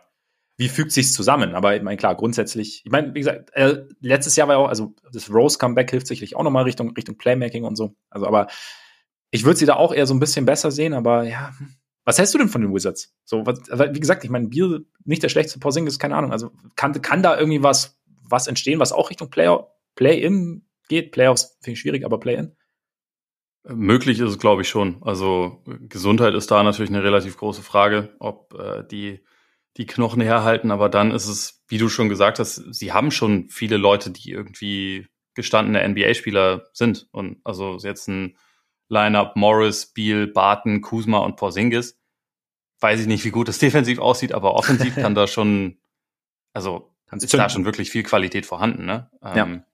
Ich glaube, es ist dort halt wirklich ein bisschen die Frage, wie sich die, die jungen Spieler entwickeln werden. Also Aftia finde ich ja defensiv äh, ziemlich gut, aber offensiv ist so, mal gucken, also muss seine Rolle irgendwie noch finden. Kispert hat einen sehr guten Wurf, sonst mal gucken. Gafford hast du erwähnt und Hachimura ist ja auch jemand, der, also, ja. der zwar jetzt schon ein paar Jahre in der NBA ist, aber wo man gefühlt immer noch nicht genau weiß, wo die Reise jetzt hingeht bei ihm. Also äh, so seine, seine größte Stärke sind irgendwie Midrange-Würfe, was jetzt nicht, nicht das Allerwertvollste ist, aber vielleicht, vielleicht geht da ja auch noch mehr. Irgendwie, die Wizards sind für mich auch so ein bisschen, ja, also sie sind in, in dem Tier gut aufgehoben. Es ist halt so ein, so ein Fragezeichen-Team. Da, das äh, Idealszenario kann schon ganz gut aussehen. Also einfach, weil du auch für eine Regular Season ist es natürlich auch hilfreich, wenn du recht viele Optionen hast, recht viele spielbare Leute, so eine gewisse, gewisse Tiefe hast und so. Aber wie es dann letztendlich zu, zusammengeht und wie, wie fit die wichtigen Spieler bleiben und so, das muss ich halt auch erstmal zeigen. Und also ich habe vor allem defensiv da erstmal ein paar Fragezeichen. Wie seit Jahren eigentlich bei den Wizards, ne? hat man ja irgendwie. Ja, irgendwie schon. Letzte Saison sind sie ja defensiv super gestartet und dann aber auch ganz schnell, glaube ich, in eine ja. andere Richtung gegangen. Ja. Ja. Vielleicht auch ein bisschen äh, random war. Und defensiv, also wie du schon gesagt hast, Defense ist auch bei, bei den Hornets wieder die große Frage. Irgendwie habe ich auch, also das ist irgendwie so ein ganz komisches Team, weil eigentlich sollte man sagen, okay, die haben sich über die letzten Jahre in jedem Jahr eigentlich ganz gut verbessert. Sie haben einen äh, jungen Franchise-Player, der irgendwie offensiv sehr interessant ist. Äh, sie haben auch ein paar Veteranen, aber irgendwie habe ich immer das Gefühl, wenn man, wenn Leute über die Hornets reden, das ist immer eher so ein, hm, was machen sie mit dem, mit dem kaputten Hayward-Vertrag? Den übrigens damals alle dann vorschnell, nur weil er ein paar gute Spiele am Anfang seiner ersten Saison für die Hornets gemacht haben, alle, oh, vielleicht war das doch eine super Idee. Vielleicht aber auch nicht. Jetzt sind wir irgendwie vielleicht wieder in der Situation. Und selbst ja. über Terry Rozier wird ja im, im Zuge von irgendwie Trade oder so häufiger eher gesprochen, obwohl der ja gut war letzte Saison. Ja. Äh, also irgendwie ist das auch so ein Team, wo es ein bisschen schwer einzuschätzen ist, in welche Richtung es als nächstes gehen wird. Aber ich, ich habe auch das Gefühl, die sind irgendwie äh, selber mit sich nicht so ganz zufrieden. Die wissen auch nicht so wirklich, was ihre Identität sein soll, weil über die letzten äh, zwei Jahre war es eher ein interessantes und auch wirklich gutes Offensivteam. Also ich glaube, letzte Saison waren sie Sechster beim Offensivrating und also das ist ja schon echt gut. Und jetzt mhm. holen sie sich mit Clifford einen rein, der halt der Offense wahrscheinlich eher schaden wird, wenn man, wenn man ganz ehrlich ist und äh, sich halt über Defense identifiziert. Ich weiß aber nicht, ob dieser Kader sich über Defense identifiziert und dann musst du da halt vielleicht auch wieder alle möglichen Sachen verändern. Und ja, weiß ich nicht, stehen irgend, also ist so ein Team. Ich hatte erst überlegt, ein, ein Tier einfach zu machen und das Mad zu nennen mit, mit den Hornets und den, ja. und den Wizards drin, aber ja, Play, Play in rein trifft wahrscheinlich besser. Ja, aber ich meine, aber das Ding mit Clifford, also wenn man den Gedankengang nachvollziehen möchte, kann man ja sagen, okay, offensiv ha haben wir allein dank Lamello ja schon relativ viel Potenzial. Wir haben Terry Rozier. Ähm, und damit. Übrigens über die letzten Jahre ein Gott in der Crunch-Time.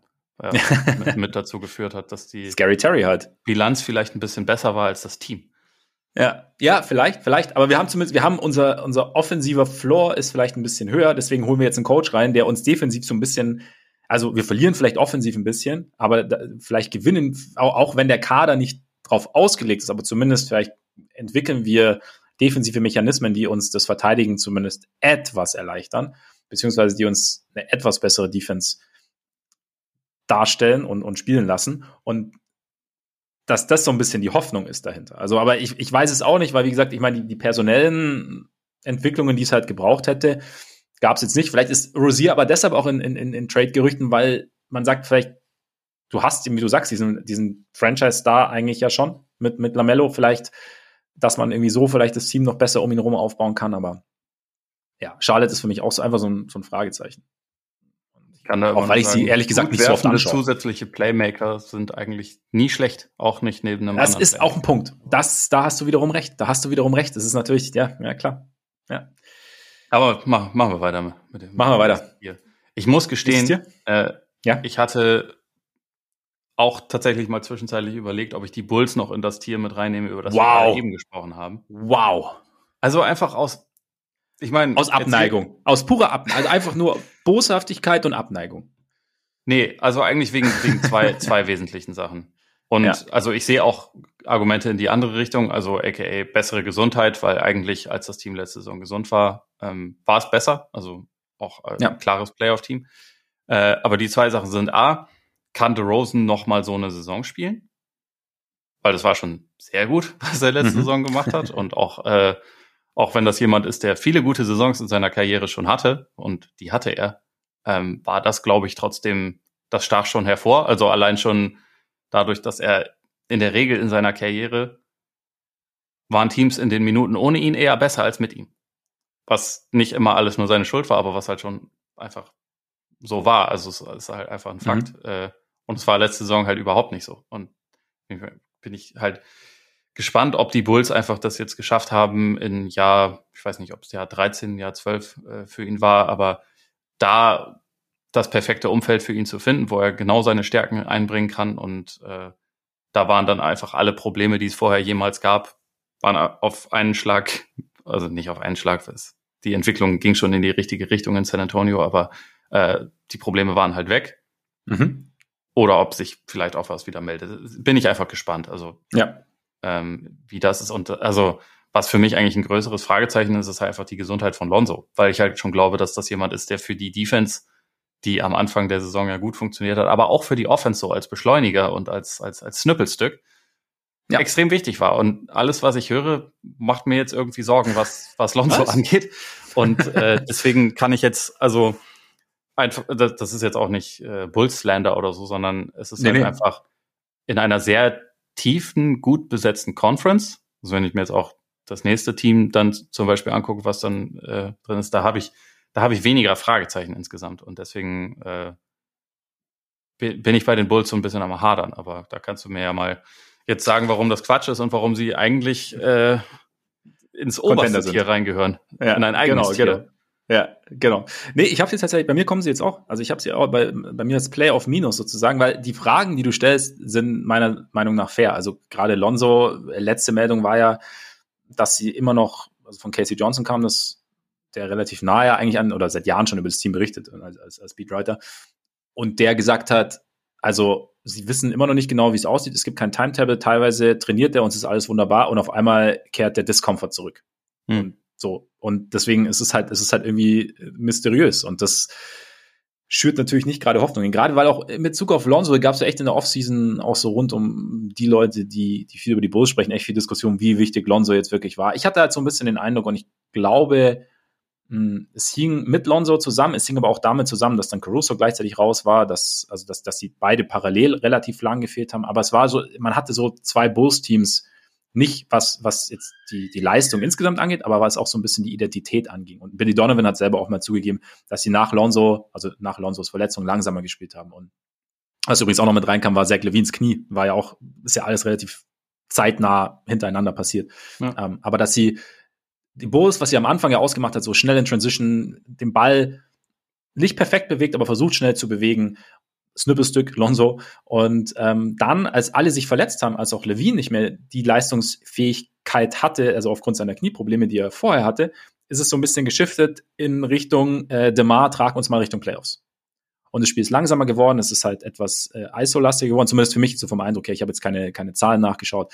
Ähm, und da glaube ich halt, aber Lonzo als Point Guard war sehr, sehr wichtig für die Identität. Er hat sie nicht alleine geschaffen, aber ich glaube, er hat sie begünstigt am Anfang. Und da bin ich jetzt eben gespannt, wie, also auch wie sie jetzt halt dieses Training Camp angehen, weil sie wissen ja selber, dass sie nicht wissen, wann sie Lonzo haben. Das heißt im Endeffekt, wie, wie sieht die Strategie von Billy Donovan und unserem Coaching-Staff aus? Also haben sie wieder diese offensive Idee? Also auch, weil Zach Levines Knie sich ja anscheinend gut anfühlt und Zach Levine sich gut fühlt. Das heißt, du hast da eben auch wieder mehr Unterstützung für, für äh, Rosen.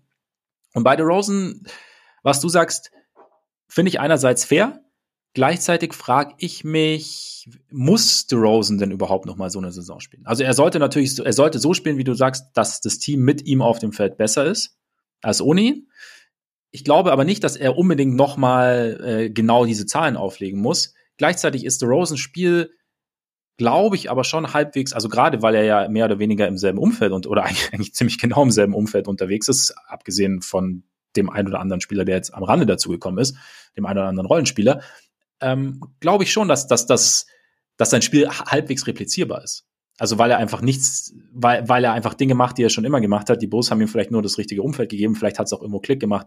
Es kann schon sein, dass es ein bisschen runtergeht, aber ich glaube nicht, dass er dieses Ding machen, dieses, ähm, diesen, das genau so noch, diesen, dieses teilweise, wenn jetzt, wenn man jetzt die anderen mal, wenn die anderen oben nicht so überragend gespielt hätten, teilweise auf MVP-Level, muss er, glaube ich, nicht spielen. Weil ich auch glaube, ich bin sehr gespannt auf Levine. Levine hat sich bis jetzt echt offensiv stetig verbessert, ist jetzt, wie es aussieht, fingers crossed, ähm, gesund.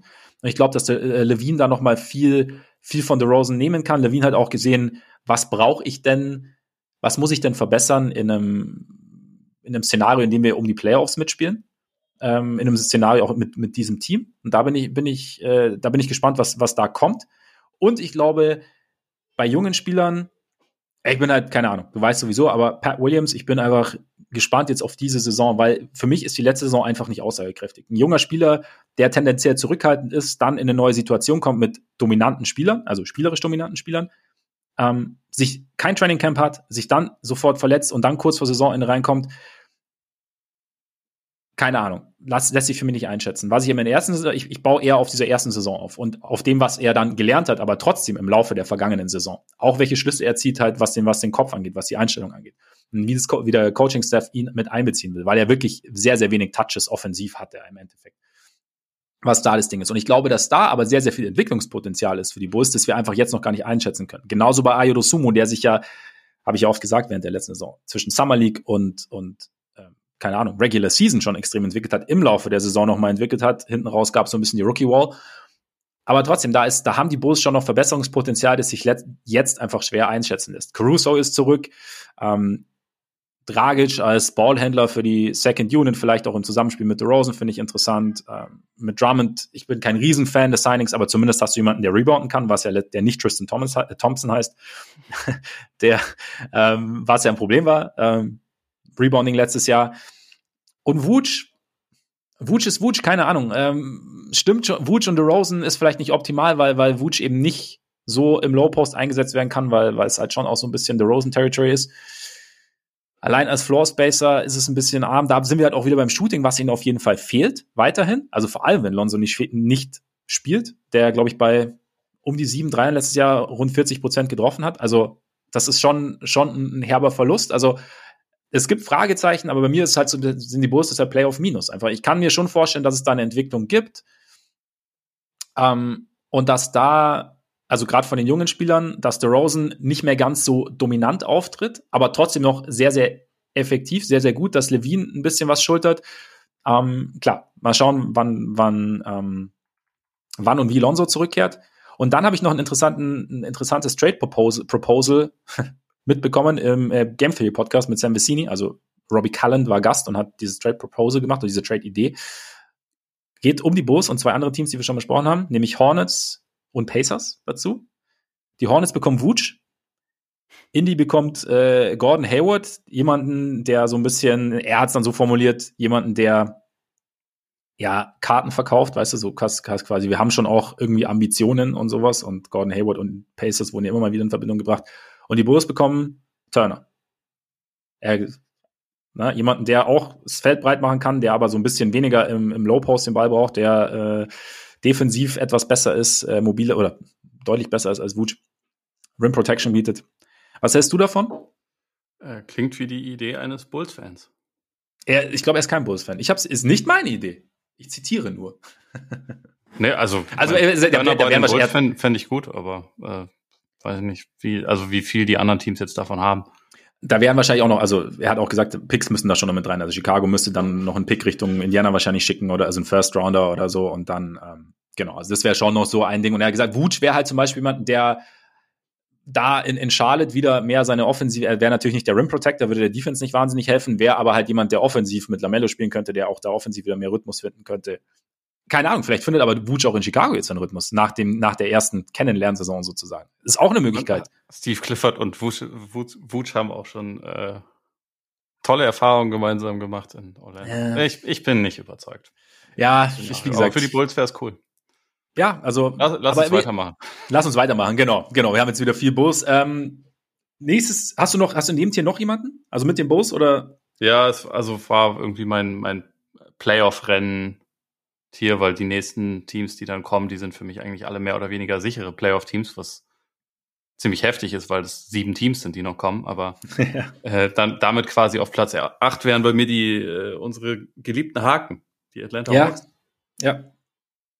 Die äh, glaube ich, also ich würde stand jetzt schon sie als etwas besser einschätzen als die Bulls, aber ich weiß nicht, ob sie gut genug sind, um da oben reinzugehen. Also einfach wegen der der letztendlich entscheidenden Frage, ob, also inwieweit die Verpflichtung von DeJounte Murray dazu führt, dass A, ihre echt finstere Defense besser wird. Also ich glaube, so als Stilmaschine und auch als jemand, der, ähm, der halt Point of Attack spielen wird und der starten wird. Also sie hatten ja letzte Saison DeLon Wright, der auch ein guter Point of Attack Defender ist, aber die Rolle von Murray wird einfach größer sein. Er wird mehr auf dem Feld stehen und dadurch glaube ich halt auch da noch einen größeren Impact haben und echt äh, helfen, was das angeht. Aber ist halt so die Frage, sie waren letzte Saison Platz 26, glaube ich, beim Defensivrating, zumindest laut NBA.com. Bei Cleaning the Glass waren sie, glaube ich, sogar noch schlechter.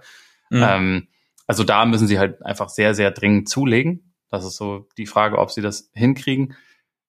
Offensiv, ich meine, da waren sie super. Sie waren auf Platz zwei und trotzdem ist hier die Frage, inwieweit ähm, Murray und Young sich gegenseitig halt auch ergänzen und besser machen können, weil das ist halt einfach ein wichtiger Faktor. Also die eine Sache, da bin ich sicher, dass Murray helfen wird, ist ähm, in den Minuten, wo, wo Trey auf die Bank geht, dass, es, dass man halt einfach noch jemanden hat, der die Offense dann wirklich auch schmeißen kann. Das war über die letzten Jahre ja immer wieder echt ein sehr großes Problem, obwohl sie eigentlich ganz gute Leute dafür hatten, also auch mit Bogdanovic zum Beispiel, aber es hat nie über einen längeren Zeitraum wirklich funktioniert, dass die Offense mhm. Äh, okay aussah, wenn Trey Young auf der Bank saß. Da ist, glaube ich, mit Murray halt einfach ein weiter so Fringe All-Star-Level Playmaker schon echt was, was, was hilft. Und noch wichtiger, aber also gerade wenn es dann irgendwann Richtung, Richtung Playoffs oder so geht, ist natürlich, wie ergänzen sich die beiden, wenn sie gemeinsam auf dem Feld stehen. Und da ist halt so diese, dieses Thema, wird Trey Young mehr Bereitschaft zeigen, auch Off-Ball zu spielen, sich halt ein bisschen mehr zu bewegen, wird, wird Trey Young seinen inneren Andy Obst finden, sozusagen.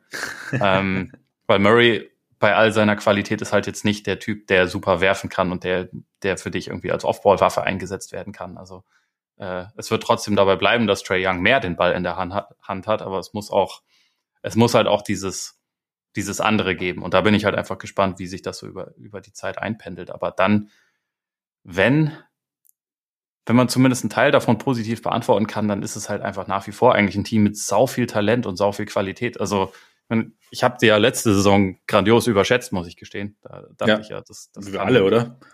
Ja, ging, ging vielen so. Ich habe mich da auch, äh, glaube ich, echt, äh, aus dem Fenster gelehnt, was das anging, weil ich dachte, die werden wahrscheinlich so die drittbeste Bilanz im Osten haben. Und dann hatten sie am Ende 43 Siege und haben sich auch wirklich teilweise durch die Saison gequält, hatten keine guten Vibes und so.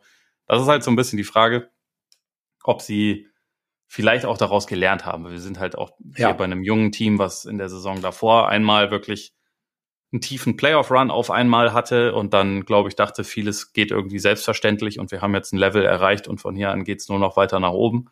Und letzte Saison war da vielleicht so ein bisschen ein Hallo-Wach-Erlebnis.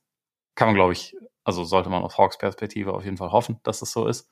Und dann ist für mich eigentlich im Kader mehr Qualität vorhanden, als dass man sagen müsste, hier ist irgendwie Play-in, sondern es sollte mehr Richtung ähm, sicherer Play-off-Platz sogar geben, äh, gehen. Aber man kann es halt nicht so sicher sagen. Und die letzte Saison hat schon ein bisschen, bisschen für Verunsicherung gesorgt. Und auch so Sachen wie, wie fit ist Clint Capella dieses Jahr, wie weit, also inwieweit kann er die Defense wieder verankern, was für einen Schritt hat vielleicht Onyeka Okongwu in sich, was für einen Schritt hat DeAndre Hunter in sich, der ja auch offensiv eigentlich eine wichtigere Rolle spielen soll, gerade jetzt, wo auch Kevin Hurter nicht mehr da ist.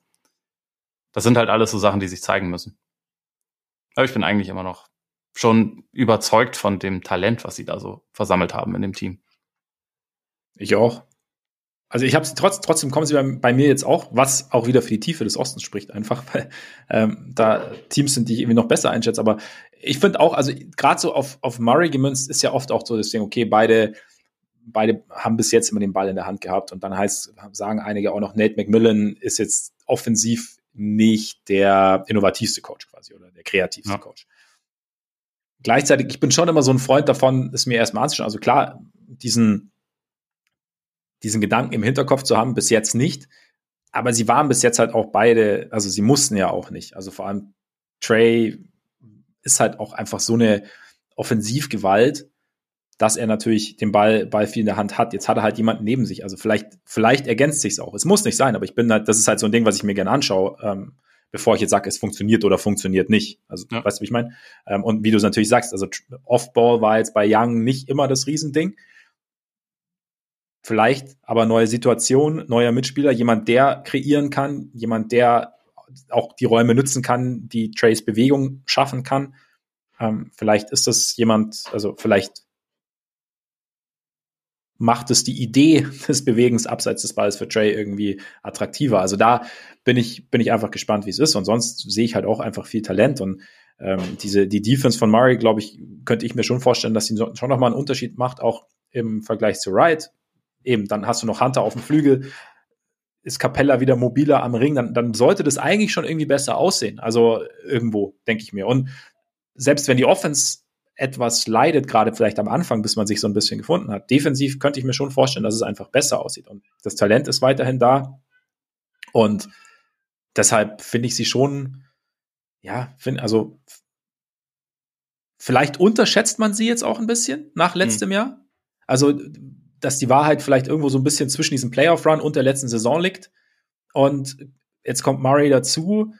Ob es jetzt der ganz große Sprung ist, der auch den, den Gegenwert rechtfertigt, den sie ja abgegeben haben, gerade in Form von Picks, muss ich zeigen. Mein erster Impuls war aber gute Idee, als, als ich gesehen habe, dass sie, dass sie Murray holen. Also könnte irgendwie funktionieren. Ich habe natürlich eher mich auf die Defen Defensive fokussiert als auf die Offense. Von daher mal gucken, eben, wie es funktioniert. Aber ja, ich, ich sehe sie, ich stand jetzt vor der Saison, würde ich andere Teams jetzt die Raptors oder auch die Cavs, die jetzt bei mir als nächstes kommen, Spoiler, ähm, vor ihnen sehen. Wer war, aber ich, ich würde nicht ausschließen, dass wenn sich da was findet, also es ist ja auch immer so, dass, dass wir sehen ja die Spieler oft im, im, im Kontext ihrer alten Teams oder ihrer aktuellen Teams, im Fall von, von, von Young. Und es kann aber auch sein, dass zwei Spieler zusammenkommen und sich auf einmal und deren Skillset wir vielleicht als nicht so vereinbar ansehen und sich aber trotzdem irgendwie so gut verstehen, dann halt einfach spielerisch, dass es dann funktioniert. Also und das ist halt natürlich sehr, sehr viel Glaskugel und sehr, sehr viel hm, mal gucken. Aber ich würde es jetzt nicht ausschließen. Deswegen. Also ich bin, so ist halt bin gespannt auf die Hawks. Wenn man es noch nicht Eben, genau, haben. ja, genau, genau, genau. Also ich würd, du, hast, ich, du hast mich überzeugt, also beziehungsweise je mehr wir jetzt drüber geredet haben, ich nehme die Hawks in das nächste Tier mit rein. Da sind dann insgesamt fünf Teams bei mir drin. Fünf? Okay, krass. Zeigt, dass ah, der ja, ja. Osten recht offen ist. Ich habe es Battle ja. vor Heimvorteil, Fragezeichen genannt. Ja, okay, ja, ja. Also Heimvorteil in Playoff Runde 1, um das klarzustellen. Es geht nicht unbedingt um Platz 1 im Osten, aber. Ja. Aber so, ja, äh, also quasi, wen hast du, wer Raptors bei dir das nächste Team? Genau, die Raptors hast du angesprochen. Ich habe da die Nets drin. Ich habe den, den Clevelander drin und, äh, und Miami. Ja, ja. Äh, ich habe ich es dann noch so ein bisschen unterteilt, weil wir sind Raptors und Cavs im Playoff Plus. Also ich habe nicht so auf Heimvorteil gegangen. Ähm, ich habe mich bei Nets bei Zach Law bedient und sie on Paper genannt. Also, ja. du es mitbekommen hast, dass er sagt, weil er hat gesagt, er kann on paper nicht mehr hören in Bezug auf die Netze. On paper sind sie total gut und on paper müsste da einiges gehen, aber wir sie, aber on, on the court sozusagen haben wir es haben wir bis jetzt noch nicht gesehen. Ich würde die Netze als on YouTube bezeichnen. Oder so, genau. Ja, und die, die Heat habe ich da. auf die Nerven. Also mal gucken. Ja, mir geht sie eigentlich, eigentlich sie müssen sie ein eigenes Tier, das stimmt schon. Ne? Ja. Packen wir sie in, on YouTube und ich, äh, wir reden irgendwann mal wieder über die. Genau, und bei Heat habe die Heat habe ich in Contender Minus. So ein mhm. bisschen. Also die habe ich dann noch so ein bisschen drüber, einfach weil irgendwie Heat und. Ne? Ich hatte Aber, da auch lange überlegt und eigentlich denke ich mir auch, also mache ich jetzt schon wieder den Fehler wie jedes Jahr, dass ich sie irgendwie ja, unterschätze. Und wahrscheinlich wollte tue ich, ich auch nicht. mein Problem ist einfach nur, dass sie momentan keinen, also eigentlich keinen Power Forward im Kader haben und es mich schon ein bisschen ja. gewundert hat, dass da, äh, dass das Thema bisher eigentlich nicht angegangen wurde. Ich hatte immer das Gefühl, okay, sie warten wegen Mitchell und äh, ob, also ob da vielleicht was geht und wenn nicht, dann, ähm, dann bewegt man sich nochmal irgendwie in eine andere Richtung und füllt halt den Kader zumindest irgendwie noch mit einem weiteren Rollenspieler auf oder, oder macht noch irgendeinen kleineren Deal oder so. Das ist halt bisher einfach noch nicht passiert und hm. Deswegen, da habe ich schon so ein bisschen Bedenken und gleichzeitig, also offensiv ist es halt bei denen eh so, so sehr variabel, dass im Prinzip jeder auch jede Position so ein bisschen spielt. Und äh, also da ist es halt eh irgendwie kein Ding. Meine Frage ist halt nur, ist jetzt dann jemand wie wie, wie Max Struß oder, oder Jimmy Butler, ist das dann eine nominelle Power Forward? Geht das ja. dann irgendwann so ein bisschen auf den, auf den Körper? Ist das dann halt irgendwann ein bisschen viel? Und Tucker ist halt, äh, also der hat schon eine wichtige Rolle für sie gespielt. Ähm, Voll, auf jeden Fall auch also offensiv teilweise auch mit seinen mit seinen äh, Short Rolls, mit seinen mit seinen Dreiern aus der Ecke, aber vor allem natürlich defensiv und vor allem so was so diesen diesen Drecksarbeiterfaktor angeht. Mhm. Und da bin ich halt einfach mal gespannt, wie sie das auffangen. Aber gleichzeitig sind es die Heat, deswegen die werden das schon auffangen. Ähm, je mehr ich drüber nachdenke, vielleicht packe ich sie auch ins nächste Tier mit den Sixers mit rein, ins Party-Pooper-Tier. aber sonst hätte ich halt einfach gesagt, sie sind für mich das äh, Stand jetzt im Battle vor Heimvorteil der Favorit auf den Heimvorteil. Mhm. Also ja, ja. So, so kann man es auch ausdrücken. Ja, genau, so auf jeden Fall. Also die, die, die, der Tacke-Abgang hinterlässt mir auch so ein bisschen Fragezeichen. Also gerade auch, wie du erwähnt hast, dass sie eben jetzt noch keinen Ersatz geholt haben. Da ist natürlich auch die Frage, was ist der Plan? Weil wir sagen immer, sie haben keinen Ersatz geholt. Die Frage ist, welcher Ersatz wäre denn da gewesen, den sie A hätten bekommen können, den sie B auch wollten. Also das ist ja immer so ein, so ein bisschen so ein Ding. Das ist ja zum Beispiel beim Bulls auch die Frage, ja, die hätten noch jemanden für die Mid-Level-Exception holen können. Wer wäre es gewesen? Also weißt du, wie ich meine? Das ist immer so. Naja, also es war jetzt auch kein, äh, das, äh, sie haben das und das falsch gemacht. Das nein, nein, nein, nein, nein, das, so habe ich es auch nicht verstanden. Nee, nee, also es ist auch so. Nee, nee, auch ich habe nur meine meine Überlegung quasi, weißt du so, dass ich mir mhm. denke, ich, ich verstehe es jetzt nicht, aber dann muss man, also versuche ich mich auch dann immer einzufangen und zu sagen, ja gut, aber was war möglich? Also, weißt du, was ich meine? Das, das ja. war nur so, genau, nee. Und äh, von daher, aber es ist halt einfach irgendwie immer noch, witzigerweise wurde ja eigentlich vor den letzten Jahren immer gesagt, okay, Miami ist kein gutes Regular-Season-Team, aber ein unangenehmes Playoff-Team, ne? Ähm, war ja oft so ein bisschen der Tenor. Ähm, wenn ich jetzt, oder habe ich es falsch? Nee, nee, das war, war schon, also so. vor der letzten Saison wurde das gesagt. Genau. Und jetzt habe ich irgendwie so, jetzt hab, weiß ich nicht, ob ich es gerade jetzt so ein bisschen umgekehrt irgendwie denke, weil halt ihr, ihr Floor einfach für mich relativ hoch ist. Und ja. ich dann aber gespannt bin, was dann halt gerade nach so einer langen Saison in den Playoffs noch möglich ist. Oder ob sie halt eben sagen, okay, nee, komm, scheiß drauf, dieses Jahr, mh, hm, wir schonen unsere Spieler so gut wie möglich. Geben Lowry Pausen, geben Butler Pausen, geben Adebayo Pausen und schauen dann, dass wir Richtung Playoffs wirklich alle bei 100 Prozent haben, sofern das möglich ist oder so, so nah an den 100 Prozent haben, wie es möglich ist. Da, keine Ahnung, muss ich, bin ich bin ich gespannt. Wildcard ist halt so ein bisschen Oladipo, finde ja. ich, bei Ihnen. Ähm, Lowry aber auch da, auch. Lowry eigentlich ja. auch, ja, richtig, richtig, ja, ja, genau. Lässt sich aber jetzt halt einfach schwer sagen, aber für mich haben die Heat halt den höchsten Floor und dadurch, dass ich es unterteilt habe, weil höchstes Ceiling haben für mich die Cavs eigentlich. Ja, das höchste also haben die Netz, wenn man ganz ehrlich ist. Aber ja, ich, ich wollte gerade sagen, abgesehen von, von YouTube. Ja, aber Netz ist halt, genau, Netz ist halt irgendwie so, ja, Netz, wenn, wenn alles zusammenläuft, sind sie halt ein Contender, ne? Also das ist halt, ja, dann, ähm, aber ja, ich, da, da, da, da laufen Dinge halt auf Ebenen ab, die schwer sind, vorher zu durchdenken. Ja. Also Verschwörungstheorien, die Alex Jones vor 20 Jahren auf YouTube rausgehauen hat, die, die beeinträchtigen nämlich dieses Team. Und das ist ja, schon ja, ja. speziell. Okay, scheiß drauf, genug, genug Netz, kein Bock über die Netz zu reden. Heute. Ja, nee. Äh, es ist halt, sie haben sich, ganz kurz, sie haben sich verbessert, sie haben äh, Länge auf dem Flügel oder halt Defense auf dem Flügel mit Royce O'Neill, bla bla bla. Ähm, Joe Harris ist fit, Ben Simmons mal abwarten, Kyrie. Ähm, ja. TJ Warren auch eigentlich eine, TJ Warren. Eine gute Verstärkung. Also, ja. ja. Mal gucken. Je nachdem, wie er halt, keine Ahnung, der hat jetzt lange nicht gespielt, aber wenn er irgendwie so an sein Niveau halbwegs rankommt, dann, ja. ja. Genau wie Edmund Sumner ja auch noch, den sie auch noch geholt haben. Also, ja, ja egal, genug Netz. Ähm, genau. Lass uns kurz noch über die, genau, über die Cavs reden. Ich glaube auch da, äh, also ich glaube auch, dass das Ceiling bei dem Team auf jeden Fall hoch ist. Das ist halt auch in der Kombination etwas, was wir noch nicht gesehen haben, so mit zwei kleinen Guards und zwei riesigen Dudes in der, ja. in der Starting Five. Also Sie machen es wieder speziell. Look. Ja. ja.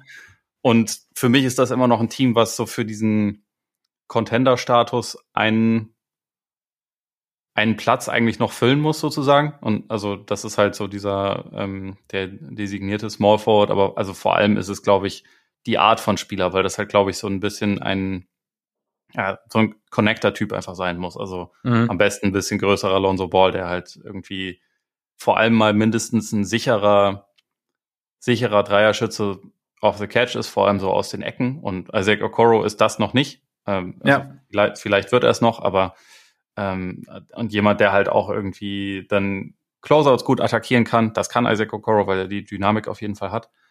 Ähm, und der halt Defense spielen kann, der halt auch ja alle möglichen Flügelspieler übernehmen kann, weil also Evan Mobley kannst du das teilweise schon auch machen lassen, aber jetzt nicht unbedingt die ganze Zeit. Ähm, ja. Und im Backcourt haben sie jetzt, also die beiden, die da starten, sind jetzt halt nicht die Top-Verteidiger. Bei Mitchell kann man schon hoffen, dass er sich zusammenreißt und dass er wieder besser verteidigt. Aber selbst, selbst dann ist er ja jetzt nicht jemand, den du auf LeBron setzt, beispielsweise. Also weil es körperlich einfach überhaupt keinen Sinn macht. Und ähm, das ist halt so ein bisschen diese Rolle, die sie, glaube ich, noch adressieren müssen. Aber das ist eine ganz gute Rolle. Also, beziehungsweise das ist eine ganz gute, ganz gute Bedarfsposition, weil das halt eher was ist, was man füllen kann. So das, das Wichtigste erstmal so das Star-Talent, das haben sie halt, glaube ich, schon. Und das haben sie mhm. jetzt auch in einer, in einer äh, ordentlichen Portion. Also für mich sind das also Jared Allen ist jetzt für mich kein klassischer All-Star, sondern einfach ein sehr guter Rollenspieler, der mal ja. All-Star werden kann. Deswegen würde ich ihn jetzt nicht äh, auf eine Stufe mit den anderen drei setzen. Aber die anderen drei sind dann schon All-Star-Kaliber. Also Mobley ist derjenige mit dem meisten Talent, der auch noch den weitesten Weg zu gehen hat, aber der auch äh, so diesen, diesen Status Franchise-Player äh, innehaben kann in ein, zwei Jahren. Und äh, mhm. von daher so die, die wichtigsten Positionen für eine für, für die Entwicklung hin zum Contender haben sie jetzt, glaube ich, besetzt. Es geht jetzt halt dann noch so um, um das Feintuning drumherum. Und da bin ich einfach gespannt, wie sie es lösen. Aber also auf das Team habe ich auch einfach total Bock, weil ich glaube, ja. ähm, sie haben eine ihrer wichtigsten, äh, also ein, eins ihrer wichtigsten Probleme, so diese offensive Abhängigkeit von Garland, haben sie halt wirklich gut adressiert mit jemandem, der ihnen da sofort weiterhilft, der jederzeit ähm, heiß laufen kann, Scoring übernehmen kann, der auch äh, das gewohnt ist, neben einem anderen Guard zu spielen, nicht den, die ganze Zeit den Ball in der Hand zu haben und trotzdem irgendwie effektiv zu sein und der auch gleichzeitig also kein überragender Playmaker ist, aber einer, der trotzdem in der Lage sein wird, auch Garland als Off-Ball-Shooter dann einzusetzen, weil Garlands Wurf ist so gut und auch also diese Bereitschaft, sich abseits des Balles zu bewegen, ist so gut, dass ich halt schon glaube, das kann offensiv richtig gut funktionieren. Also auch mit den beiden. Mhm. Und äh, von daher bin sehr positiv, was die was die mittelfristige Zukunft der Cavs anbetrifft. Äh, ich glaube, dass aus dem Team wirklich ein Contender werden kann. Ich glaube einfach nur, dass sie jetzt noch nicht ganz so weit sind. Aber mal gucken. Vielleicht geht's auch schneller, als man erwarten würde. Jetzt gerade ist ja Jay Crowder in, in Trade-Gerüchten. Das wäre so ein Spieler, der nicht alles abdeckt, was sie brauchen, aber schon einiges. Also aber schon einiges, wenn sie den ja, irgendwie kriegen können, wäre das schon auf jeden Fall eine gute Sache. Das, das wäre eigentlich ähnlich wie bei Mitchell, weil ich denke bei Mitchell, dass sie dieses Loch, von dem wir letztes Jahr auch gesprochen haben, das sie auch versucht haben, durch Caris LeVert so ein bisschen zu stopfen, was halt dieses, diese Creation abseits Garlands irgendwie angeht. Also ich frage mich schon, ob sie es nahe des Optimums geschlossen haben. So auch in Anbetracht dessen, was sie abgegeben haben und ähm, auch in Anbetracht der Möglichkeiten. Also du hast ja alles zu Mitchell gesagt. Und also sie haben jetzt eigentlich schon einen jungen Star nochmal dazu geholt. Ähm, ja. Ohne einen ihrer ganz wichtigen, also der Finisher natürlich, wenn der Eurobasket-Finisher auftritt, dann gibst du den natürlich ungern ab. Aber Übrigens ein Snap, dass der nicht All-Star wurde bei dem, ja. bei dem Turnier. Ich habe ihn gewählt, also an mir lag es nicht. Shoutout Ole Freaks. Shoutout ja. Ole Freaks. Äh, nee, aber sie haben, also, da, und was Mitchell drauf hat, wenn es gut läuft, haben wir alle schon gesehen. Und, und ich könnte mir schon vorstellen, dass es in dem Team gut läuft. Also bei allem, was du angesprochen hast. Und das Interessante, das habe ich auch schon nach dem, nach dem Trade gesagt. Ich finde halt das Ding, wir reden über Garland, wir reden über Mitchell. Und am Ende kann es aber gut sein, dass in ein, zwei, drei Jahren der beste Spieler ähm, der Cavs Evan Mobley ist. Und du, der, der Weg, Du hast gesagt, er hat noch einen Weg zu gehen, das glaube ich auch. Aber ich habe so den Eindruck, dass er beim Basecamp schon schneller angekommen ist, als wir jetzt erwartet haben. Auf jeden Fall. Also ich meine, er und, hat eine der besten defensiven Rookie-Saisons seit Tim Duncan gespielt, wenn nicht die beste. Das ist äh, ja, das ist nie zu erwarten. genau, genau. Also. Und da, wie gesagt, es gibt ja auch äh, Meldungen, wie er an seinem Wurf gearbeitet hat, was ja ein Ding war und und dann und dieses dieses Setup mit diesem kurzen Backcourt und dem langen Frontcourt. Also es könnte ja auch in in in in Union, wenn man sich diese Spiele anschaut, kann es, kann es ja durchaus funktionieren. Oder sehe ich es nicht als Abweg an. Du sagst, dieses Knüppelstück wäre natürlich gut, wenn es noch dazu käme. Ähm, Okoro ist vielleicht auch nicht der längste der Dreier. Klar muss man sehen, kann man vor der Saison, finde ich, auch immer nicht sagen, weil man nicht weiß, inwieweit ein Spieler im Sommer gearbeitet hat oder inwieweit die Arbeit dann Früchte trägt im Laufe der Saison. Aber ich finde, diese, also die Cavs sehen für mich schon sehr, sehr gut aus. Also sie sind kein perfektes Team, aber ich bin auch wahnsinnig gespannt auf das Team. Und dann kann natürlich sein, dass er weit weiter getradet wird, aber Car Caris LeVert von der Bank haben wir ja auch bei den Netz gesehen, ergibt für mich viel, viel mehr Sinn. Also als, als jetzt so als derjenige, der jetzt unbedingt permanent die, die Second Creator Rolle stopfen muss und soll oder übernehmen muss und soll. Und da, äh, da könnte ich mir halt schon vorstellen, dass es da auch nochmal eine Entlastung von der Bank gibt. Und dann hast du halt auch noch, Rubio kommt ja irgendwann zurück. Klar, muss man sehen, nach dem zweiten Kreuzbandriss. A, wie lange er braucht. B, wie hoch das Niveau dann noch ist, das er erreichen kann.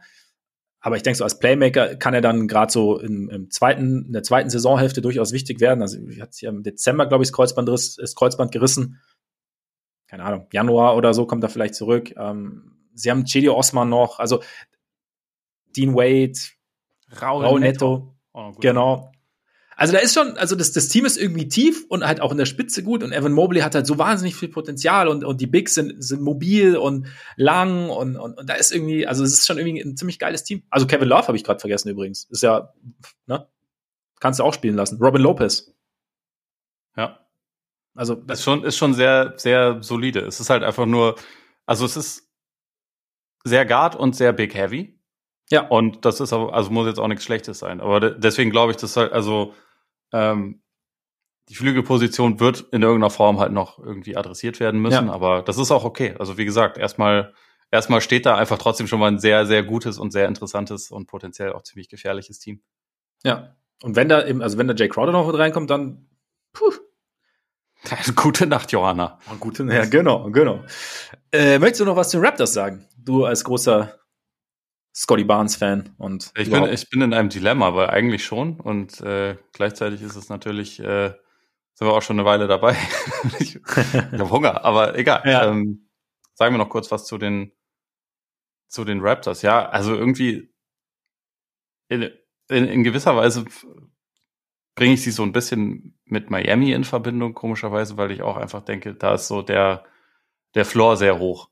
Ähm, mhm. Das ein Team, die mich irgendwie, also auch weil sie einen der sagen wir mal, wahrscheinlich drei besten Coaches der Liga haben. Äh, also dem, da ist irgendwie ein ziemlich großes Vertrauen da, dass der auch die Kreativität mitbringt, um das, was er da hat, äh, gewinnbringend einzusetzen. Kein Team ist auf dem Flügel so, so lang und fies und vielseitig besetzt. Ähm, ich glaube, das, was hier halt so ein bisschen gefehlt hat und was wahrscheinlich auch immer noch der Fall ist, dass sie so diese, diese klassische A-Superstar-Option haben, aber sie haben halt Scotty Barnes, der sich in die Richtung entwickeln kann. Also auch, das ist ja, ja. so ein bisschen ähnlich wie mit Mobley, wo man halt einfach, also momentan haben sie zwei All-Star-Kaliber in Fred Van Vliet und Pascal Siakam, die auch wirklich sehr gute Spieler sind. Und gerade Siakam in der zweiten Saisonhälfte hat für mich auf dem All-NBA-Level gespielt. Und das ist schon jemand richtig Gutes. Und trotzdem auch hier, ähnlich wie bei Cleveland, kann gut sein, dass wir in zwei Jahren sagen, okay, und Scotty Barnes ist der beste Spieler von denen. Und also das ja. wäre glaube ich, aus Sicht der Raptors auch ideal, wenn es sich in die Richtung entwickelt. Ich habe immer noch das Gefühl, so ein bisschen Dynamik, Kreative, Kreativität im, im Backcourt fehlt da wahrscheinlich noch so ein bisschen. Deswegen bin ich gespannt, ob sie sich offensiv wirklich gravierend verbessern können im Vergleich zur letzten Saison, wo sie auf, auf Platz 15 waren. Aber gleichzeitig, wenn Barnes weiter Schritte draufpackt und wenn Siakam die ganze Saison fit ist, was ja letzte Saison auch nicht der Fall war, dann es ist halt einfach sehr viel Qualität vorhanden. Und ich, also das ist halt so ein Team. Ich glaube nicht, dass die schon genug haben, um so diesen Schritt nach ganz oben zu machen, aber ich glaube, dass sie auf jeden Fall die ähm, so eine gewisse Stabilität haben, dass sie eigentlich auf jeden Fall die Playoffs erreichen werden, selbst in einem in der Eastern Conference, wo ja zwölf Teams in die Playoffs wollen und auch alle irgendwie äh, sich das wahrscheinlich äh, dafür argumentieren können, dass sie es auch schaffen können. Ähm, die Raptors sind irgendwie so ein Team, das, wo ich einfach glaube, die sind einfach sehr solide. Wenn da jetzt nichts Katastrophales passiert, dann glaube ich auch nicht, dass die ins Play-In gehen, sondern halt direkt in die Playoffs. Sehe seh ich ähnlich. Also ich finde auch, bei Barnes bin ich halt eben auch auf die Entwicklung gespannt. Da sehe ich auch, auch, auch sehr, sehr, sehr viel Potenzial. Klar, zweites Jahr ist immer so ein Ding Geht es wirklich linear? Gibt es einen Sprung? Gibt es leichte Stagnation? Weiß man immer nicht. Ne? Aber so im Endeffekt, was du gesagt hast, würde ich, würde ich so unterschreiben. Und halt dazu kommen ja noch Ananobi. Sie haben Otto Porter geholt, der zwar immer mal wieder verletzt ist, aber sicherlich auch A ins Konzept passt mit viel Länge und Wingspan und so. Ja, das, ist, und das ist eigentlich das einzige überbordende Konzept. Sei, ja. sei, sei groß, hab lange Arme. Genau. Dann bist du einer und, für uns. Und, und sie haben den Eurobasket äh, Final eigentlich MVP. Juancho. Stimmt. Der, der nicht sorgt für Spacing. Auch nicht schlecht. Der hat auch lange Arme. Hat auch lange Arme. Wie in Hustle endlich mal wieder als Shooting Guard eingesetzt werden. Äh, genau, genau. Und äh, alles blocken, was so geht. Ähm, bin übrigens enttäuscht, dass du meinen Tweet nicht, äh, nicht mein Tweet, meine, meine WhatsApp nicht gecheckt hast. Ich habe sie halt irgendwie vier Stunden später du, gesehen. Du da hast war spät gelesen, gell? Da war der, da war die Aktion vorbei. Ja, ja, ja, genau. Ja. 50 Dollar für Johannes Thiemann, weil er im Duell mit Juancho, aka Bo Cruz, den Ring getroffen hat. Ähm, ja, Raptors sehe ich, also ich würde eigentlich alles irgendwie unterschreiben. Gary Trent kommt ja noch dazu. Äh, ja, einfach auch ein, ja, ich habe eigentlich, ich habe nichts hinzuzufügen. Jetzt nochmal das zu wiederholen, was du gesagt hast, ist auch Quatsch. Vor allem, nachdem du Hunger hast und wir schon lange beieinander sind. dann lass, dann lass uns zu den, zu den, äh, zum Rest gehen. Dann lass uns zum Rest gehen, zu denen, die äh, durchaus um die Finals mitspielen sollten. Ich würde gern aus gegebenem Anlass anfangen mit den Celtics, wenn es für dich okay ist. Na gut. Auch wenn es hart ist. Der Time Lord mit seiner ja. Meniskus-OP. fängt halt doch wieder an wie letzte Saison, ne? Mhm. Mit ihm, also Gallo, Gallo ist schon komplett raus. Ja. Schon ein bisschen. Time muss man gucken. Ist ja jetzt auch, ich meine, nicht die erste Verletzung, abgesehen davon, dass es im selben Knie ist, der Meniskus, ähm, in dem er sich schon verletzt hatte, das ihm ja auch während der Playoffs, also ihn immer wieder zu Pausen gezwungen hat. Also und, und, und das ihn da halt schon sehr, sehr stark beeinträchtigt hat. Und jetzt hast du halt wieder das Ding, es ist halt immer, äh, keine Ahnung, es ist immer in der NBA, finde ich, schon mit diesem engen Terminkalender, es ist halt immer scheiße, wenn du das Training Camp nicht mitmachst. Klar passiert im Laufe der Saison noch was, aber und klar, er, weiß, er kennt seine Rolle und man hat, man hat gemeinsam die Finals erreicht. Trotzdem irgendwie, ne, optimal ist, ist sowas nicht. Vor allem, weil jetzt auch die Big Man-Rotation natürlich am Anfang sehr, sehr dünn ist, ne? Das ist so ein bisschen das Ding. Also, weil ich, ich fand die Offseason eigentlich sehr gut. Also, selbst nachdem sich Gallinari verletzt hat, ähm, dachte ich immer noch, okay, das, das ist schon, äh, ist schon trotzdem irgendwie sehr gut gelaufen. Nur die großen Positionen haben sie halt nicht wirklich äh, adressiert. Und Horford ist halt doch auch schon ein paar Tage älter. Und also sie haben mit Luke Cornett verlängert, aber das ist ja jetzt auch nicht jemand, also der wird in seiner, in der Regular Season schon seine Minuten spielen, aber ist jetzt keiner, ja. der jetzt ein Kandidat ist, glaube ich, wirklich, um eine Playoff-Rotation zu knacken. Und da irgendwie ein weiterer Dude irgendwie drin zu haben, der bisschen Last einfach nehmen kann von, von Williams, von Horford, die ihre Ausfallzeiten haben. Das hätte ich schon gut gefunden. Ich meine, du kannst immer Grant Williams auch noch irgendwie hochslotten und mal ähm, ein paar Minuten auf der 5 spielen lassen. So, mhm. haben, sie haben ja die, die Länge, damit das irgendwie auch auf dem Flügel funktionieren kann und so, aber es ist da halt schon ein kleines bisschen dünn. Es, ich kann mir aber auch vorstellen, dass da vielleicht noch was äh, also irgendeine kleinere Verpflichtung kommt, irgendein, also vielleicht ein guter alter Freund Tristan Thompson oder so. äh, irgendjemand, der halt einfach in der Regular Season äh, ja dann einfach noch ein bisschen aushelfen kann. Für die Playoffs musst du einfach darauf hoffen, dass dann gerade der Zeitpunkt erreicht ist, wo Horford und Williams fit sind. Ähm, damit mhm. sie halt, weil, also die kannst du auch qualitativ nicht ersetzen, glaube ich. Ja. Da, ja. Da, so jemanden wirst du jetzt nicht finden können, aber um dorthin zu kommen und also um unfallfrei dorthin zu kommen, wäre es halt gut, wenn die in der Regular Season nicht äh, die ganze Zeit irgendwie Minuten abreißen müssen. Und ich glaube, das war schon was, was ihnen bei dem Playoff Run letztes Jahr dann auch irgendwann, das war schon zu merken, dass sie halt in diesem ganzen, also nicht nur in den Playoffs, sondern ja auch in den Monaten davor schon wirklich viel mit einer sehr, sehr, sehr knappen Rotation gespielt haben und Leute einfach irgendwann irgendwann auf dem Zahnfleisch gingen. Das passiert halt dann irgendwann. Und also äh, Robert Williams war die ganzen Playoffs über ja nie fit. Hatte sich ja, halt davor genau. verletzt und wenn er gespielt hat, dann, also er hatte einzelne Szenen und auch mal einzelne Spiele, in denen er aussah wie der normale Robert Williams, aber in den meisten Fällen war er halt schon eingeschränkt. Und äh, das, das wäre natürlich schöner, das zu äh, vermeiden, wenn es nächste, nächstes Jahr dann wieder irgendwie weit gehen soll in den Playoffs. Findest du es fahrlässig, dass sie sich nicht noch um den Big gekümmert haben, in Anbetracht all der Dinge, die du gerade angesprochen hast, also gerade Horfords Alter und, und, und Williams Verletzungshistorie? Ich zitiere Max Marbeiter. Du weißt ja immer nicht genau, was sie, was sie hätten bekommen können. Und was auf dem Tisch lag und was sie vielleicht versucht haben. Äh, und Fair. ich Andre würde dazu auch, ja, bevor ich sage fahrlässig, würde ich auch abwarten bis zum Saisonstart, weil ja. es ist ja noch möglich. Ähm, aber ich, also ich würde halt Stand jetzt eher sagen, dass es äh, fahrlässig ist vielleicht ein bisschen hart, aber dass es dadurch so ein kleines bisschen unvollständig wirkt, weil das schon halt was ist, wo man einigermaßen klar, finde ich, sagen kann, okay, da wäre jetzt noch Bedarf an einer, an einem gestandenen Spieler. Ich meine, also vielleicht planen sie auch Fiondu Kabengele viele Minuten zu geben, der, glaube ich, als Two-Way-Player am Start ist, aber hm. wahrscheinlich nicht. wahrscheinlich nicht. Äh, Brockton wird dagegen wahrscheinlich schon die eine oder andere Minute sehen. Wir haben ja schon nach der Verpflichtung oder nach dem Trade gesagt, äh, finden, finden wir eine sehr gute Idee. Einfach Playmaking, ähm, Defense, Shooting und so, was, was so ein bisschen gefehlt hat. Wie siehst du denn die Celtics jetzt? Also, es gab ja auch hier, der Besitzer hat ja auch gesagt, so gut sind wir dann auch wieder nicht, obwohl wir in die Finals gekommen sind. Wir hatten einen schweren Playoff-Run. Ähm, gab ja auch so Stimmen, okay, sie haben sich vielleicht gegen das ein oder gegen, gegen die Bucks ohne Middleton schwerer getan, als es sein muss, gegen die Heat mit angeschlagenem Butler und, und angeschlagenem Lowry schwerer getan, als es hätte sein müssen. Wie siehst du denn die Celtics jetzt so im, im, im Kontext der anderen beiden Teams, also Bucks und Sixers? Ich würde sie als über den Sixers und unter den Bucks einordnen, momentan. Also auf einem soliden zweiten Platz.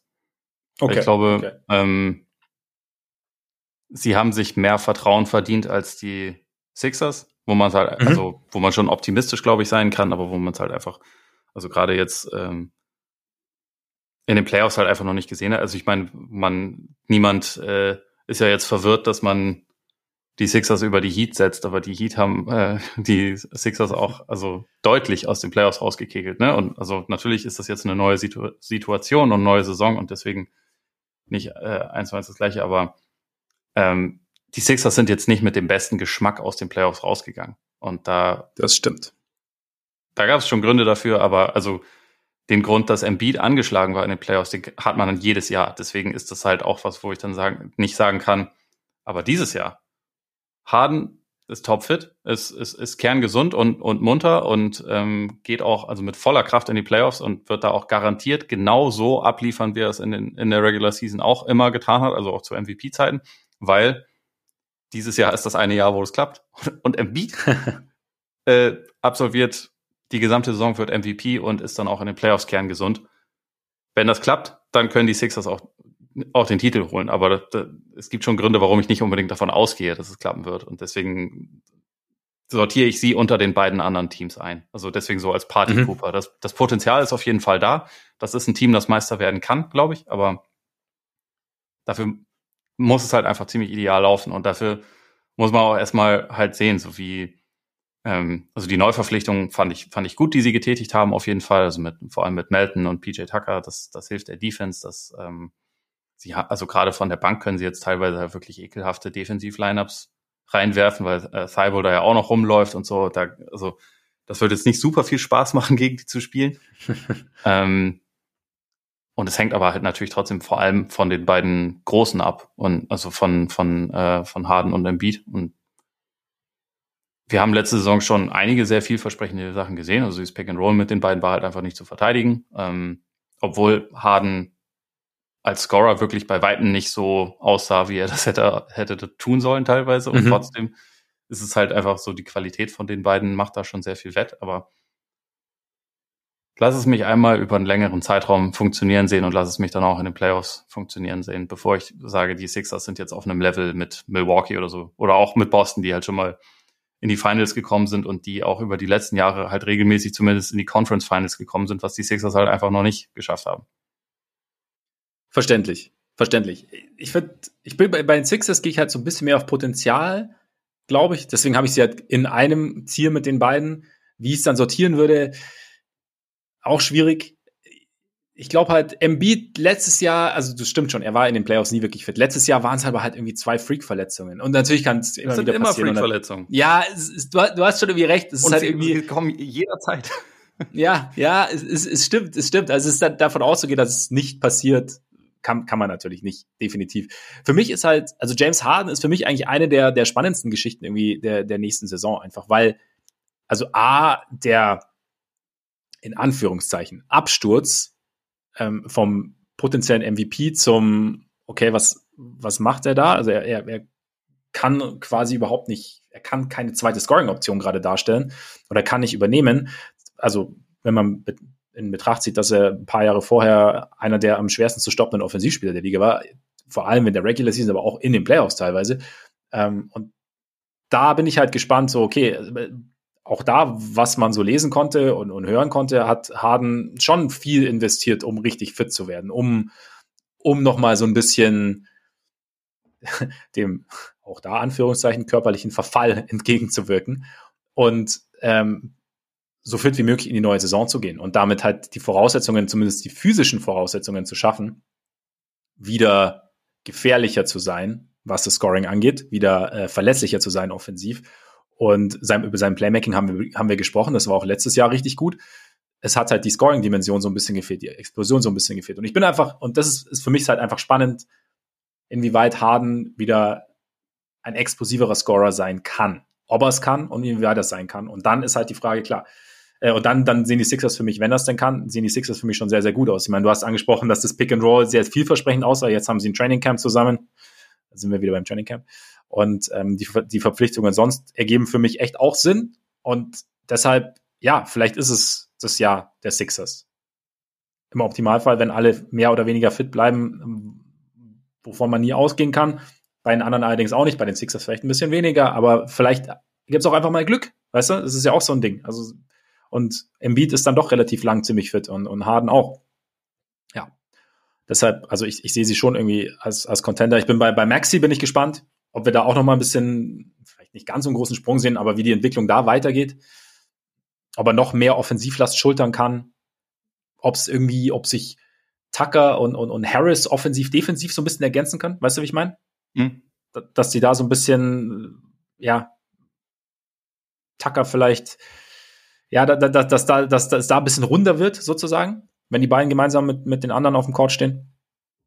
Und dann, ja, schauen wir mal, was so geht. Hättest du dir von den Bugs mehr gewünscht? Mehr Aktivität? Eigentlich nicht. Also eigentlich finde ich, dass es äh, ist schon verständlich, dass die mit einem gewissen Selbstbewusstsein in diese Offseason gegangen sind und gedacht ja. haben, so äh, eigentlich, wenn unser zweitbester Spieler fit gewesen wäre, dann wären wir wahrscheinlich in die Finals gekommen. Vielleicht hätten wir sie auch gewonnen. Und also ja. wir haben immer noch den besten Spieler der Welt. Wir haben ein sehr gutes äh, Trio und also dazu noch ein gutes Rollenspielergefüge. Irgendwie natürlich kann man immer denken, okay, wenn da jetzt noch was Cooles auf dem Flügel möglich gewesen wäre, dann ähm, da, da kann man immer irgendwie noch nachbessern. So bei Ingels muss man halt gucken, ob und wann er dem Team wirklich irgendwas geben kann. Aber ja. eigentlich, ich finde halt nicht, dass das ein Team ist, wo jetzt so super viele Wünsche offen waren. Oder also so mhm. super viele Sachen, wo man denken würde, oh, da, da haben die aber noch ganz dringenden Bedarf. Sondern, also wenn, mhm. wenn die alle gesund sind, dann, dann decken die schon einfach sehr, sehr viel ab. Ja. Von daher ist es, ist das für mich auch, ja, einigermaßen schon mit einer gewissen Überzeugung in einer sehr tiefen und sehr gut besetzten Eastern Conference trotzdem stand jetzt so der, ja, klare Favorit für mich. Klarer Favorit würde ich gar nicht sagen, einfach weil ich, ey, ich bin echt bei den Sixers gespannt, keine Ahnung, aber sie sind für mich auch der Favorit. Also, und, und ähm, sonst ja, habe ich dem, also wie gesagt, wir kennen das Team ja im Prinzip, ne? Also es ist ja irgendwie. Und die gesagt, kennen sich auch und das ist was sehr eben. wertvoll. Und das ist, das ist sehr wertvoll, auf jeden Fall, auf jeden Fall. Und deswegen sind sie, glaube ich, auch, das, deswegen verstehe, also ich verstehe auch, dass da jetzt nicht die ganz großen Dinge passiert sind, einfach weil das Team an sich schon rund ist und einfach sehr, sehr gut ist und äh, ja, durchaus Optionen hat, in die Finals zu kommen. Es sei natürlich, Pat Williams macht den Kawhi lieb und dann gut Nacht Eastern Conference, aber gut. Ja, das werden wir dann schauen, ob es so sein wird. Noch was zu sagen oder jetzt ab zu Tisch? Ich glaube ab zu Tisch. Ich glaube, Gut. Hier, wird, hier wird nämlich schon rumort. Und das, da wird schon äh, rumort, ja. Natürlich schlecht. Das, dann würde ich sagen, bedanken wir uns, oder? Absolut. Für eure Aufmerksamkeit. Schön, dass ihr dabei wart. Äh, solltet ihr uns noch abonnieren wollen und das noch nicht getan haben, könnt ihr machen. Und zwar natürlich bei Apple Podcasts, bei Spotify, bei Amazon Music, dieser Google Podcasts.